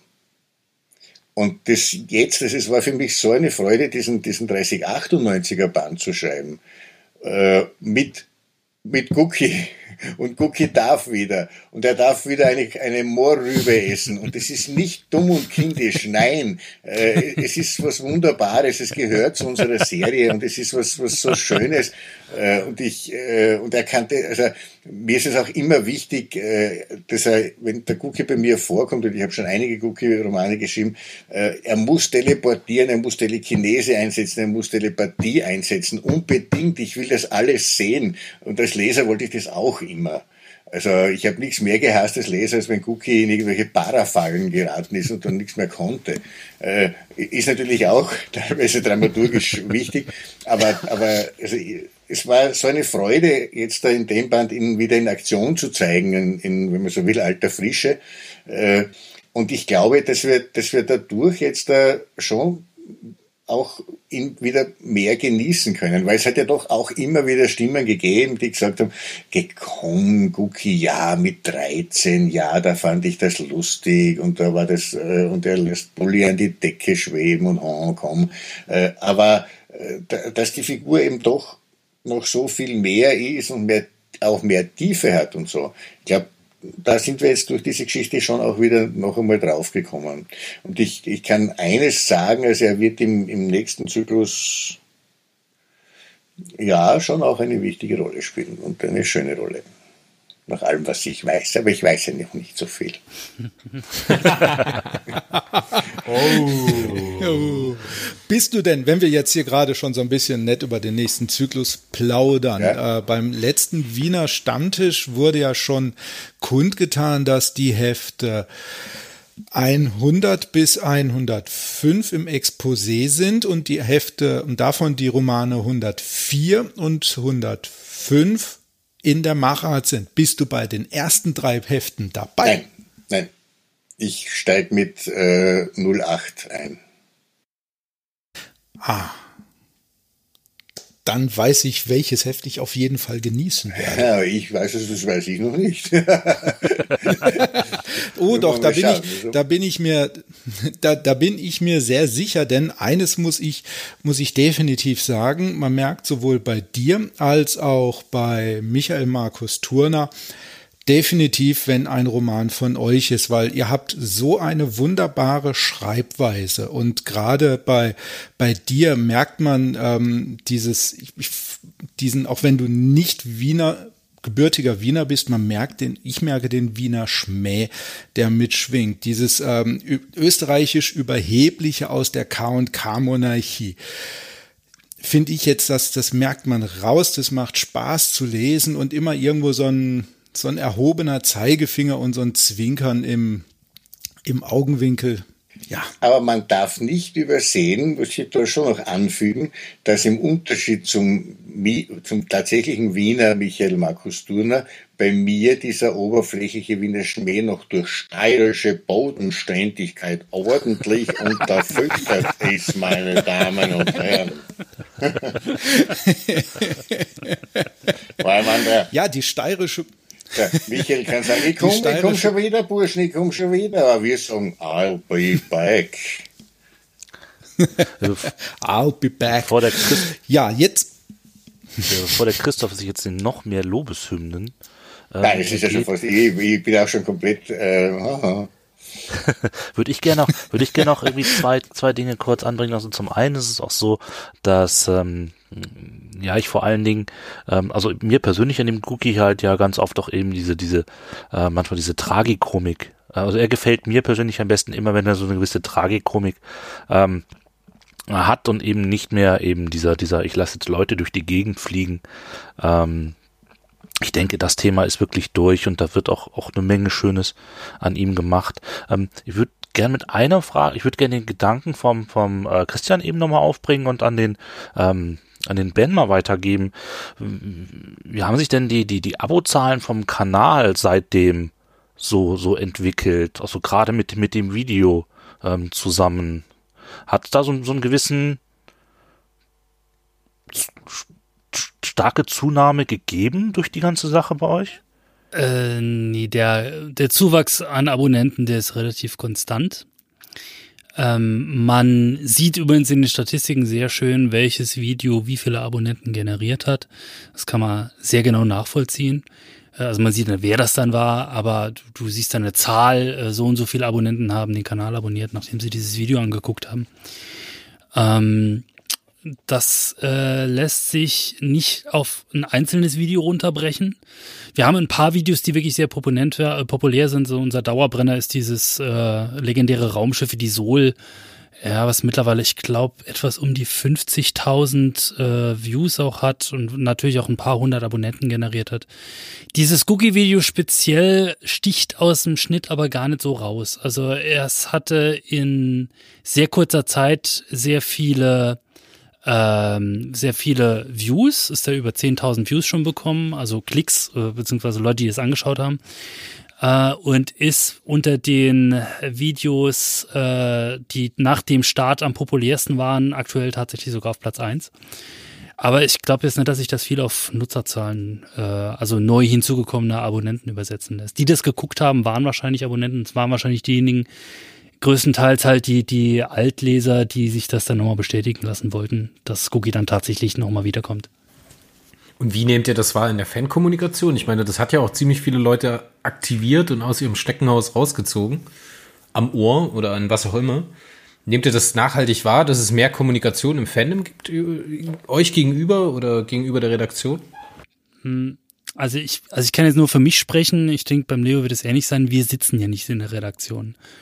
Ähm, also ich ähm, bin dadurch, dass ich ja halt äh, auch redaktionell, äh, also Report betreue und äh, diese YouTube-Sache, vielleicht so etwas mehr in dieses Tagtägliche mit eingebunden. Aber es ist ja nicht so, als ob ich ein Büro in Rastatt hätte. Das heißt, ich bekomme das auch nur mit, wenn der Klaus Frick da mal oder einer aus der Redaktion da mal im Nebensatz was erzählt. Äh, Leo, wie ist das bei dir? Ja, ähnlich. Also, also ich, was ich, ich habe es quasi über die Bande mitbekommen. Also ich habe es mitbekommen über die Bande, dass die Redaktion dann doch, äh, alle haben natürlich mit Reaktionen gerechnet. Wir sind ja nicht komplett blöd. Aber äh, tatsächlich war die Reaktion, Redaktion dann schon ein wenig überwältigt äh, mit dem, was ihm, was ihm reinkam an, an E-Mails und so weiter und so fort und hat das auch weitergeschickt. Aber das habe ich so über die Bande mitbekommen. Ne? Und ich glaube auch, dass deshalb natürlich äh, dann äh, Wim relativ früh sich gemeldet hat und, und sozusagen früher als geplant das aufgeklärt hat, um nicht noch mehr Leute quasi in die, in die Situation zu versetzen, dass sie Porzellan zerschlagen, was ihnen vielleicht hinterher dann leid täte. Ne? Ich glaube, das war so. Also äh, die äh, alle, die gesagt haben, ja, ha, und dann haben wir so einen Wirbel geschlagen und dann hat die, äh, haben die einen Rückzieher gemacht. Nein, es war es war nie ein Rückzieher natürlich, weil es war immer natürlich geplant, dass es genau so, wie es jetzt passiert, eben Cookie wieder zurückkommt oder der, der echte Cookie daneben kommt. Ne? Aber was, was eine Reaktion war, und die habe ich auch richtig gefunden, war deutlich zu signalisieren, beziehungsweise sogar ganz klipp und klar zu sagen, nein, keine Sorge, Cookie bleibt nicht tot. Also das, das war dann, glaube ich, schon richtig. Ne? Aber da hat, da hat äh, sicher eine Zeit lang die, die Redaktion, die Redaktion und Wim, die haben, glaube ich, am, am härtesten damit zu tun gehabt und auch darunter gelitten. Und eine Frage habe ich noch, bevor ich den Ball wieder zu Christoph zurückspiele und er dann sein Interview beenden kann. Entschuldigt bitte. Aber die muss ich wirklich loswerden. Leo, ähm, wenn du ein Exposé Och. vorgelegt bekommen würdest, wo eine Art und Weise geschildert ist, die sehr respektvoll und deinen Geschmack trifft, würdest du Cookie umbringen mit einem Roman? Wärst du der Richtige oder würdest du sagen, nein, das tue ich nicht? Das ist eine, eine Frage, die ist fiktiver, als äh, wenn jetzt in zehn Minuten äh, Außerirdische an einer Wohnungstür läuten, würdest du aufmachen. Äh, diese Frage würde ich übrigens bejahen. Aber die andere Frage, das wird's nicht, also ich glaube nicht, dass es das jemals spielen wird. Aber würde, wenn man es rein fiktiv betrachtet, nein, ich würde Cookie, ich würde keinen Roman schreiben, in dem Cookie wirklich stirbt. Na, da muss ich ja noch Autor werden. Ich mach das. gut, gut, gut. I got you. Ja, ja, ja. So, ein, so einfach kommst du da nicht rein, Mario. Ja, also ich bin froh an der Stelle, dass ich nicht schreiben kann. Ich gebe zu. Ja, jetzt habe ich noch eine letzte Frage an dich, die ich ursprünglich als Einstiegsfrage gedacht hatte, aber ich finde, sie passt auch sehr gut als Ausstiegsfrage. Wenn ich mir deinen Lebenslauf so anschaue, zumindest die Sachen, die man im Internet so findet, sprich Wikipedia, Peripedia, dann wundert es mich doch sehr stark, dass du den Weg zum Studium der katholischen Theologie gefunden hast. Magst du darüber etwas erzählen? Was hat dich dazu bewegt? Und vor allen Dingen, ich habe nur gefunden, dass du studiert hast, aber ich habe jetzt nicht gesehen, wie lange du studiert hast. Ob ich, du ich abgeschlossen im, hast ja, oder ich habe letztlich im Diplomstadium aufgehört. Also bin Studienabbrecher. Äh, die Geschichte ist ein bisschen kompliziert. Äh, in in der Zeit, als ich so 13, 14 war, gab es in meiner Heimatstadt Köflach, das ist so eine äh, Industriestadt gewesen, die lange Zeit geprägt war von Kohle und Glas, also Braunkohle und Braunkohlebergbau und Glasindustrie. Man hat auch gesagt, das ist der kleine österreichische Kohlenpott. Und äh, und die, da gab's in der örtlichen Pfarre äh, einen, einen Pfarrer und zwei Kapläne, die sehr fortschrittlich waren und sehr, also in Wahrheit muss ich sagen, äh, nachträglich betrachtet waren die natürlich alle strafversetzt. Weil, weil der Pfarrer hat, hat äh, die Pfarrersköchin war zufällig die beste Jugendfreundin des Pfarrers. Äh, und, äh, und der eine Kaplan hat, äh, hatte eine starke Ähnlichkeit mit dem äh, Schauspieler Peter Wingard, der äh, Jason King gespielt hat und hat sich deshalb denselben Bart geschnitten und dieselben äh, doch sehr auffälligen Sakkos getragen und auch bald den, den Spitznamen Jason King, King bekommen. Und die waren sehr locker drauf und damals hat ihm in der katholischen Jungschau, Jugendorganisation oder Kinder, äh, auch noch ein, ein ganz toller Typ, das in Köflach aufgebaut, der gleichzeitig aber der, der größte Konzertveranstalter für Rock- und Popkonzerte im Bezirk war und also wirklich an den Jugendlichen dran. Und das war eigentlich alles wirklich sehr, sehr interessant und fortschrittlich. Und ich habe mit 14 Jahren ein Lied geschrieben, das bis heute das offizielle Lied der katholischen Jungschau Österreichs ist. Äh, leider muss die katholische Kirche keine Tantiemen zahlen, sonst könnte ich nur davon leben. Äh, ja, wirklich. Äh, äh, äh also Text, Text, Text, und Musik ist von mir, das hat, hat schon eine goldene Schallplatte und so, aber ich habe nicht wirklich was davon. Jedenfalls, äh, jedenfalls ist, die, ist mir das sehr, sehr fortschrittlich erschienen. Und äh, ich habe dann auch das Studium der Theologie äh, interessant gefunden, weil ich eben da halt äh, äh, sehr engagiert war, wollte aber nie Pfarrer werden. Also das war mir immer klar, aber es gab ja damals die Möglichkeit, entweder Religionslehrer zu werden oder, oder Pastoralassistent oder auch in der, in der Theologie zu bleiben, also auf der Uni zu bleiben, zu forschen, weil das ein interessantes Gebiet ist oder es gibt interessante Gebiete.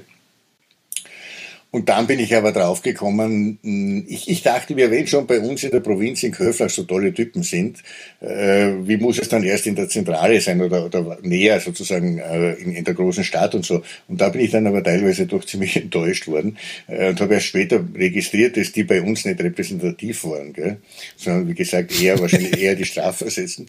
Äh, na, und, und da habe ich mich da halt im Laufe der Zeit äh, immer mehr wegentwickelt. Bald war klar, dass mich der Journalismus sehr interessiert. Ich war ja Tageszeitungsjournalist und gleichzeitig eben habe ich begonnen mit dem Kabarett. Und 1984, also ich habe 1977 maturiert, Reifeprüfung gemacht und äh, 1984 musste ich mich entscheiden, ob ich das Kabarett hauptberuflich weitermache oder den Journalismus. Und habe mich dann fürs Kabarett entschieden. Und da war aber die, die, sozusagen mit der Theologie irgendwas anzufangen eigentlich schon überhaupt nicht mehr äh, am Schirm. Ich habe dann noch eine Zeit weiter studiert und gedacht, das bin ich schon so weit, jetzt habe ich schon Diplomarbeit angefangen, aber es, es ist dann so raus, so ausgelaufen. Also. Aber ich habe noch, noch mhm. gute bekannte äh, Freunde aus dieser Zeit und so und, und, und die kommen teilweise zu meinen, meinen Vorstellungen oder, oder wir haben noch Kontakt und so, also das ist schon, ja, nichts Böses. Also jetzt, wenn ich das so, wenn ich das so höre, dann muss ich sagen, davon merkt man in deinen Romanen aber eigentlich herzlich wenig. Diese, ich zumindest, diese, äh, diesen Einfluss eines ähm, Theologiestudiums. Naja. Bist du, ähm, naja, verarbeit, verarbeitest du etwas? Lässt du so etwas mit einfließen? So ein bisschen? Ach, minimal. Minimal. Äh, schau, ich habe auch äh, ich habe einmal in meiner Frühzeit, also als ich so ungefähr 20, zwischen 20 und 30, habe ich eine ganze Reihe von Fortbildungskursen und Seminaren gemacht. Ich habe Modern Dance gemacht und Pantomime gemacht und Jonglage und so. Das ist alles irgendwie ein bisschen in meine Bühnenshows eingefl eingeflossen, aber ganz minimal. Und so ähnlich ist es mit der Theologie. Manchmal kann ich, kann ich Dinge brauchen, manchmal kann ich, fallen mir Analogien auf oder so. Und äh, ja, ich habe hab ein bisschen Griechisch und ein bisschen Hebräisch gelernt und, das, und manchmal hilft es beim, beim Namen finden oder so, oder beim Abchecken, ob Namen was, etwas bedeuten, was man vielleicht nicht will, dass es, dass es bedeutet, wenn man versehentlich einen Namen verwendet oder so. Aber sonst im Großen und Ganzen nein. Ich habe auch, es gab in Österreich einmal ein Volksbegehren zur Abschaffung gewisser Kirchenprivilegien. Da war ich einer der, der, Befür also der, der Proponenten. Äh, ja, also ich bin auch ausgetreten schon ewig. Also, aber das heißt jetzt nicht, dass, ich, dass, dass es nicht äh, in dieser Organisation wie in vielen anderen auch äh, ganz tolle Leute gibt. Äh, also. Definitiv nicht. Also man kann ja die gewisse Ansichten für gut befinden, ohne dass man jetzt Mitglied sein muss. Richtig, und, und, die, und vor allem auch die Tätigkeit bestimmter Menschen für, für toll und richtig finden. Ne? Schön. Leo, ich danke dir für das Interview, für die tollen Antworten. Ich danke euch für die hochinteressanten Fragen und das äh, insgesamt sehr nette Gespräch und den schönen Abend.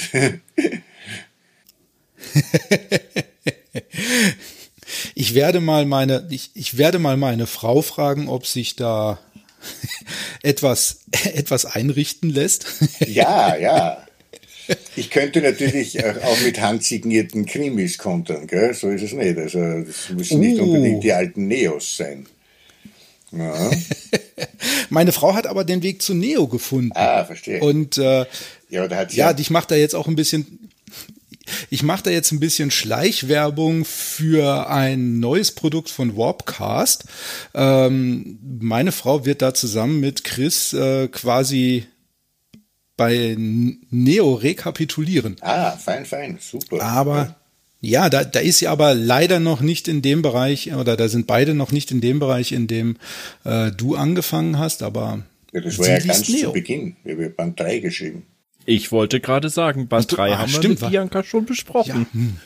Oh, Christoph. Fail, fail. Ja, ich, ich, ich, ja, und das, obwohl ich euren Beginners Guide to Perirodan Neo gehört habe. Ja, Asche auf mein Haupt. Ich, ähm, zum Glück gibt's keine Videoaufzeichnung. Ich laufe gerade. Jetzt hast du gerade eine toxische Reaktion gefressen. So, ja. da Christoph gerade so schön meinen Ball fallen lässt, sammle ich den mal auf und würde sagen, wir lassen es an der Stelle langsam mal, ganz langsam. ganz Genau, ich muss ins Bett. Ja, weil der Ben muss ins Bett. Ne? Und noch einen Roman schreiben muss hier vorher. noch äh, die Welt genau. retten. Ja, genau. 148.000 Mails checken, oder? Also ganz so viele sind es nicht. Mag denn noch irgendjemand, mag denn noch irgendjemand unseren Zuhörern was etwas mitgeben? Vielleicht etwas Positives? Ja, der Mario. Und zwar, ich möchte mich erstmal ganz herzlich bedanken für den heutigen Abend. Wir hatten uns sehr viele andere Sachen im Skript vorgenommen. Wir wollten auch zum Beispiel die Leser ansprechen, die seit zehn Jahren nicht mehr lesen und trotzdem meinen, irgendeine Meinung absondern zu können zum aktuellen Part. Ich habe für mich aus dem heutigen Abend mitgenommen, dass selbst ich äh, in meinen Reaktionen auf toxische Leser manchmal zur Toxizität neige. Ich muss da sicherlich noch dran arbeiten, das selber ein bisschen runterzuschrauben. Und ich finde es unheimlich positiv von Uschi, die leider jetzt nicht mehr da ist, genau wie von Ben, aber auch insbesondere von Leo, äh, dass ihr selber das gar nicht so extrem störend wahrnehmt, wie wir das vielleicht als positive Fans wahrnehmen würden. Also es hat mir sehr viel Ruhe gegeben für mich selber und ich finde es unheimlich positiv, wie ihr damit umgeht. Man kann es ja, jetzt du, nicht sehen, du, du, aber du musst ich nicke dir, ganz stark. du musst dir halt immer, äh, wir nicken damit, äh, lieber Mario, du musst dir halt auch immer im Grunde am Ende des Tages sagen, das sind die Leute, die die Romane kaufen, die im Prinzip dein, deine Miete bezahlen. Und äh, man muss halt immer so ein bisschen lieb zueinander sein und der eine oder andere, der braucht da vielleicht so ein bisschen, so ein bisschen Zuspruch, äh, falls er mal irgendwie schlecht gelaunt ist oder falls ihm mal irgendwas auf den Senkel geht oder so. Ich meine, am Ende vom Tag, wir sind alle nur Menschen und äh, wir müssen irgendwie versuchen, miteinander gut umzugehen. Ähm, man muss da einfach nur mit gutem Beispiel vorangehen. So, Männer, habt ihr das gehört? Das war ein sehr, sehr gutes Schlusswort an der Stelle.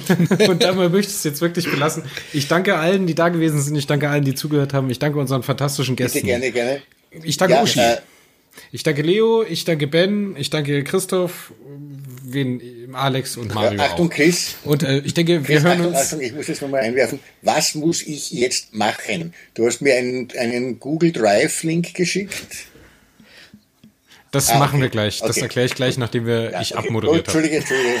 Schnitt, Schnitt, Schnitt. Und dann freuen wir uns auch schon auf das nächste Mal, wenn wir tolle Gäste einladen können. Vielleicht nicht in der Anzahl, wie wir es heute gemacht haben, mit ein bisschen mehr Fokus auf den Einzelnen. Und äh, ich verabschiede mich und äh, bis zum nächsten wir Mal. Auf Wiederhören. Erdrus fällt nicht. Nieder mit den Arkoniden. Hashtag Team Reg. Hashtag Team Reg, genau. So, meine Herren, Manöverkritik. Das große Mash-up der beiden besten Perioden-Podcasts der Welt aus Deutschland, von Deutschland. Für Deutschland? Nein, für die Welt. Für die Welt, für alle Menschen. Äh, wie hat's euch gefallen? Alex. Ja, war schon sehr, also ich muss gestehen, ich war brutal ultra nervös vorher. Ähm, aber war, glaube ich, eine ganz ähm, entspannte äh, Veranstaltung irgendwann habe ich gedacht, das Ding, das Ding geht nie, nie zu Ende. Ja, man muss dann halt am Ende einfach mit Gewalt den Sack zumachen. Mhm. Ey, war sehr ja. cool. Hat sehr viel Spaß gemacht. Absolut, hat wahnsinnig viel Spaß gemacht. Ich bringe jetzt einfach mal den Plattenwitz von Hans-Werner Olm beziehungsweise Luise Koschinski. Scheiße, ist das schön hier. Hat wirklich sehr, sehr viel Spaß gemacht. Ich hätte es nicht gedacht, aber es war eine geile Nummer. Ja, ich habe gemerkt, dass wir uns weit entfernt haben vom Skript und das war gut so. Es war schön dynamisch. Mhm. Hat es euch denn irgendwo, ist irgendwas in eine komplett andere Richtung gelaufen? Mich hat zum Beispiel total überrascht, dass die das überhaupt nicht so trifft, persönlich. Weißt du, ich hätte gedacht, die sind dann persönlich angegriffener von dem Feedback, was da hier und da so abgeht. Ja, was im Prinzip komplett anders gelaufen ist, ähm, war halt irgendwie so die Sache eben was du schon angedeutet hast, äh, man, irgendwann habe ich gedacht, wir reden jetzt hier die ganze Zeit über Cookie äh, mit Emilio Lukas, aber eigentlich gar nicht über das eigentliche The Thema, was man ja so ne, eigentlich äh, geplant hatten. Also ich will nicht sagen Sturm im Wasserglas, sondern ähm, hat Mario ja auch an, angedeutet, ähm, alles nicht, alles halb so wild in der Peri-Welt. Es war ein bisschen verkehrte Vorzeichen. Geplant war es ja so, dass am Schluss das große ähm, ja, Echauffier oder Eskalationsfinale kommt, dass äh, die Lauten alle bei Herrn, bei Leo dann Sturm laufen, aber es war ja gar nicht so. Und ähm, wirklich übers Thema haben wir ein bisschen, wurde mit, mit Uschi gesprochen. Sehr schöne Fragen, Mario. Ähm, Ben hat sehr viel dazu erzählt, aber von, von Leo, wo ich mich jetzt ehrlich gesagt am, am ehesten darauf vorbereitet hatte oder auch am, am besten darauf vorbereitet hatte, kam am wenigsten, weil auch bei ihm am wenigsten passiert ist. Ja, aber das ist doch schön. Das ist doch eigentlich Ab, absolut, total das schöne ja, Resümee, ja, das, was wir da ziehen das, können. Ist das, das ist das Schöne, aber wenn du dann dein Skript hast und mit den vorbereiteten Fragen und dann quasi nach dem zweiten Satz schon feststellst, ja, schön. Für die Tonne. dann ist das irgendwie, ja, zumindest in so einer Situation blöd. Ja, aber dann hast dann dann ist es dann ist es ja auch schön, dass du im Prinzip drei Leute da hattest äh, oder zum Schluss nur noch zwei, äh, mit denen es im Prinzip ein Selbstläufer ist. Ähm, Absolut. Wie gesagt, der, der Ben hat dann irgendwann, äh, dachte ich mir so, jetzt muss ich den irgendwie ähm, auseinandernehmen, um da nochmal eine Frage zwischen ähm, zu packen. Ja. Also der hätte ja auch noch, noch, noch weiter gesprochen und der Lukas ist ja auch ein guter Erzähler. Also insofern, ähm, ja, war sehr, sehr sauber, ne? Und irgendwie mit den angepeilten 60 bis 90 Minuten sind wir ja nur massig nicht hingekommen. Ja, das war mir aber What's, klar. What's ab nach dem Schnitt? What's ab nach dem Schnitt? Ja, eigentlich kommt da nur Vorspann und Abspann. Wer braucht schon ein Vorspiel? Ja, ja aber ich sag wir, hatten, wir hatten die Pausen drin, wir hatten die ganze Vorgespräch mit drin, also mhm. warte mal ab, bis ich durch ging, bin. Das sind schon so 90 Minuten, würde ich jetzt mal tippen. Die Zeit ging gut rum. Ja, absolut. Es war nicht so, dass aber wir dann irgendwie nach einer, nach einer Stunde da saßen und sagen so, hm, ja, alles scheiße, außer Mutti, haben wir sonst noch was? Nee. Schönen Abend. Hat noch. jemand noch was? Nee, gut, danke, ciao. Ja, ich meine, stell dir mal vor, stell dir mal vor, ich meine, die Uschi hat uns, hat uns verlassen, weil sie einfach ähm, noch andere Dinge zu tun hatte. Ähm, ich mir vor, die wäre noch dabei geblieben. Dann wären wir doch jetzt noch, dann wären wir jetzt. Ja, nie im Leben, nie im Leben wären wir jetzt durch. Da hätten wir noch bis nächsten Donnerstag gepodcastet. Aber ich muss sagen, ich find's ja, ich gut. Hätte, ich find's gut, ich dass hätte dann meine Frau dazu geholt, dann hättet ihr quasi nahtlos die. Wären wir einfach in Neo übergegangen. Ja, genau. Nein, äh, noch eine kleine Anekdote. Wir nehmen das jetzt so fünf Minuten nach einer Raucherpause nach dem eigentlichen Interview auf, diese Manöverkritik. Meine Frau kam hier gerade durchgelaufen durch mein Büro und die hat gesagt, du musst mal ganz dringend lüften, hier riecht's wie im Puma-Käfig. Ey Leute, ich habe geschwitzt. es gab ein paar technische Probleme. Ich hoffe, ich krieg die ein bisschen rausmassiert, sodass die nicht so augenfällig sind. Aber, oh Leute, ey, das, wir hatten dreimal, hat sich hier das Programm aufgehängt, das habt ihr wahrscheinlich gar nicht mitbekommen, ne? Ich hab doch, ich hab's, weil ich, ich hatte dann irgendwie zwei, zweimal hatte ich eine richtige Pause drin, ähm, aber ich dachte mir, ähm, betrifft mich jetzt erstmal nicht. Äh, ich hatte eh nichts gesagt in dem Moment. Also insofern, ich halte jetzt einfach mal die Klappe und dann ging es irgendwann wieder. Ja, deswegen, Beginn, deswegen machen wir das ja mal mit Backup. angefangen hat, da war dann plötzlich mal weg. Als er losging mit 30, 98 und Guki und zwei Handlungsebenen, da hatte ich dann für zehn Sekunden Schweigen im Wald. Dann war mhm. die Leitung aber wieder da. Ja, keine Ahnung. Ich muss mal gucken, ob wir das rauskriegen. Ansonsten müssen wir lustige Musik reinschneiden. Ähm, ja. Keine Ahnung, woran es gelegen hat. Ich weiß es nicht. ist einfach. Ja. Der, der Jetzt. ist dann glücklicherweise nicht da, nicht komplett anders rausgekommen, als er angefangen hat. Jetzt äh, bin ich auf jeden Fall, ich glaube, so vier Kilo leichter. Von drei ja, Kilo Wasser sind, was mein Körper verlassen hat.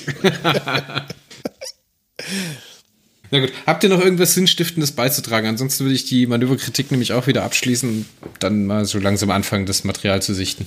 Ja, ich wollte mich gerade noch mal bei äh, Chris und äh, Alex bedanken, dass ihr auch beim Skript nicht äh, streng nach Skript gegangen seid, sondern einfach euch angeschlossen habt und es nur ganz grobe Orientierung genutzt habt. Das hat unheimlich viel dazu gewonnen, finde ich. Ja. Ich muss gestehen, es hat, es hat im, im Kern hat es ganz gut so funktioniert, wie ich äh, mir das gedacht hatte bei mir. Ich fange so ein bisschen an und dann gehe ich YouTube und dann in die Schiene weiter. Ähm, der hat dann zum Schluss, ähm, ich wollte eigentlich noch mal, was müsste ich gucken, also meine letzte Frage, also auf meine vorletzte Frage hat der quasi erstmal mit der Antwort auf meine letzte Frage geantwortet. Und dann war lief das gut durch. Also insofern, äh, ich glaube, der Ben ist aber auch ein sehr dankbarer, ähm, also für einen Interviewer ein sehr dankbarer äh, Talkast. Ja, und ich muss jetzt erstmal meine Tränchen trocken gehen. ja, der, der, Bauch, der Bauch gepinselte. Ja, der Bauch ist jetzt blutig gepinselt. Dann äh, wünsche ich euch allen noch einen schönen Abend. Äh, wir sehen uns beim nächsten Mal, wenn es wieder heißt Radiofreies Erdriss Cross Wobcast. Auf Wiederhören. Sagt Tschüss, Leute. tschüss, Leute. Ciao, ciao.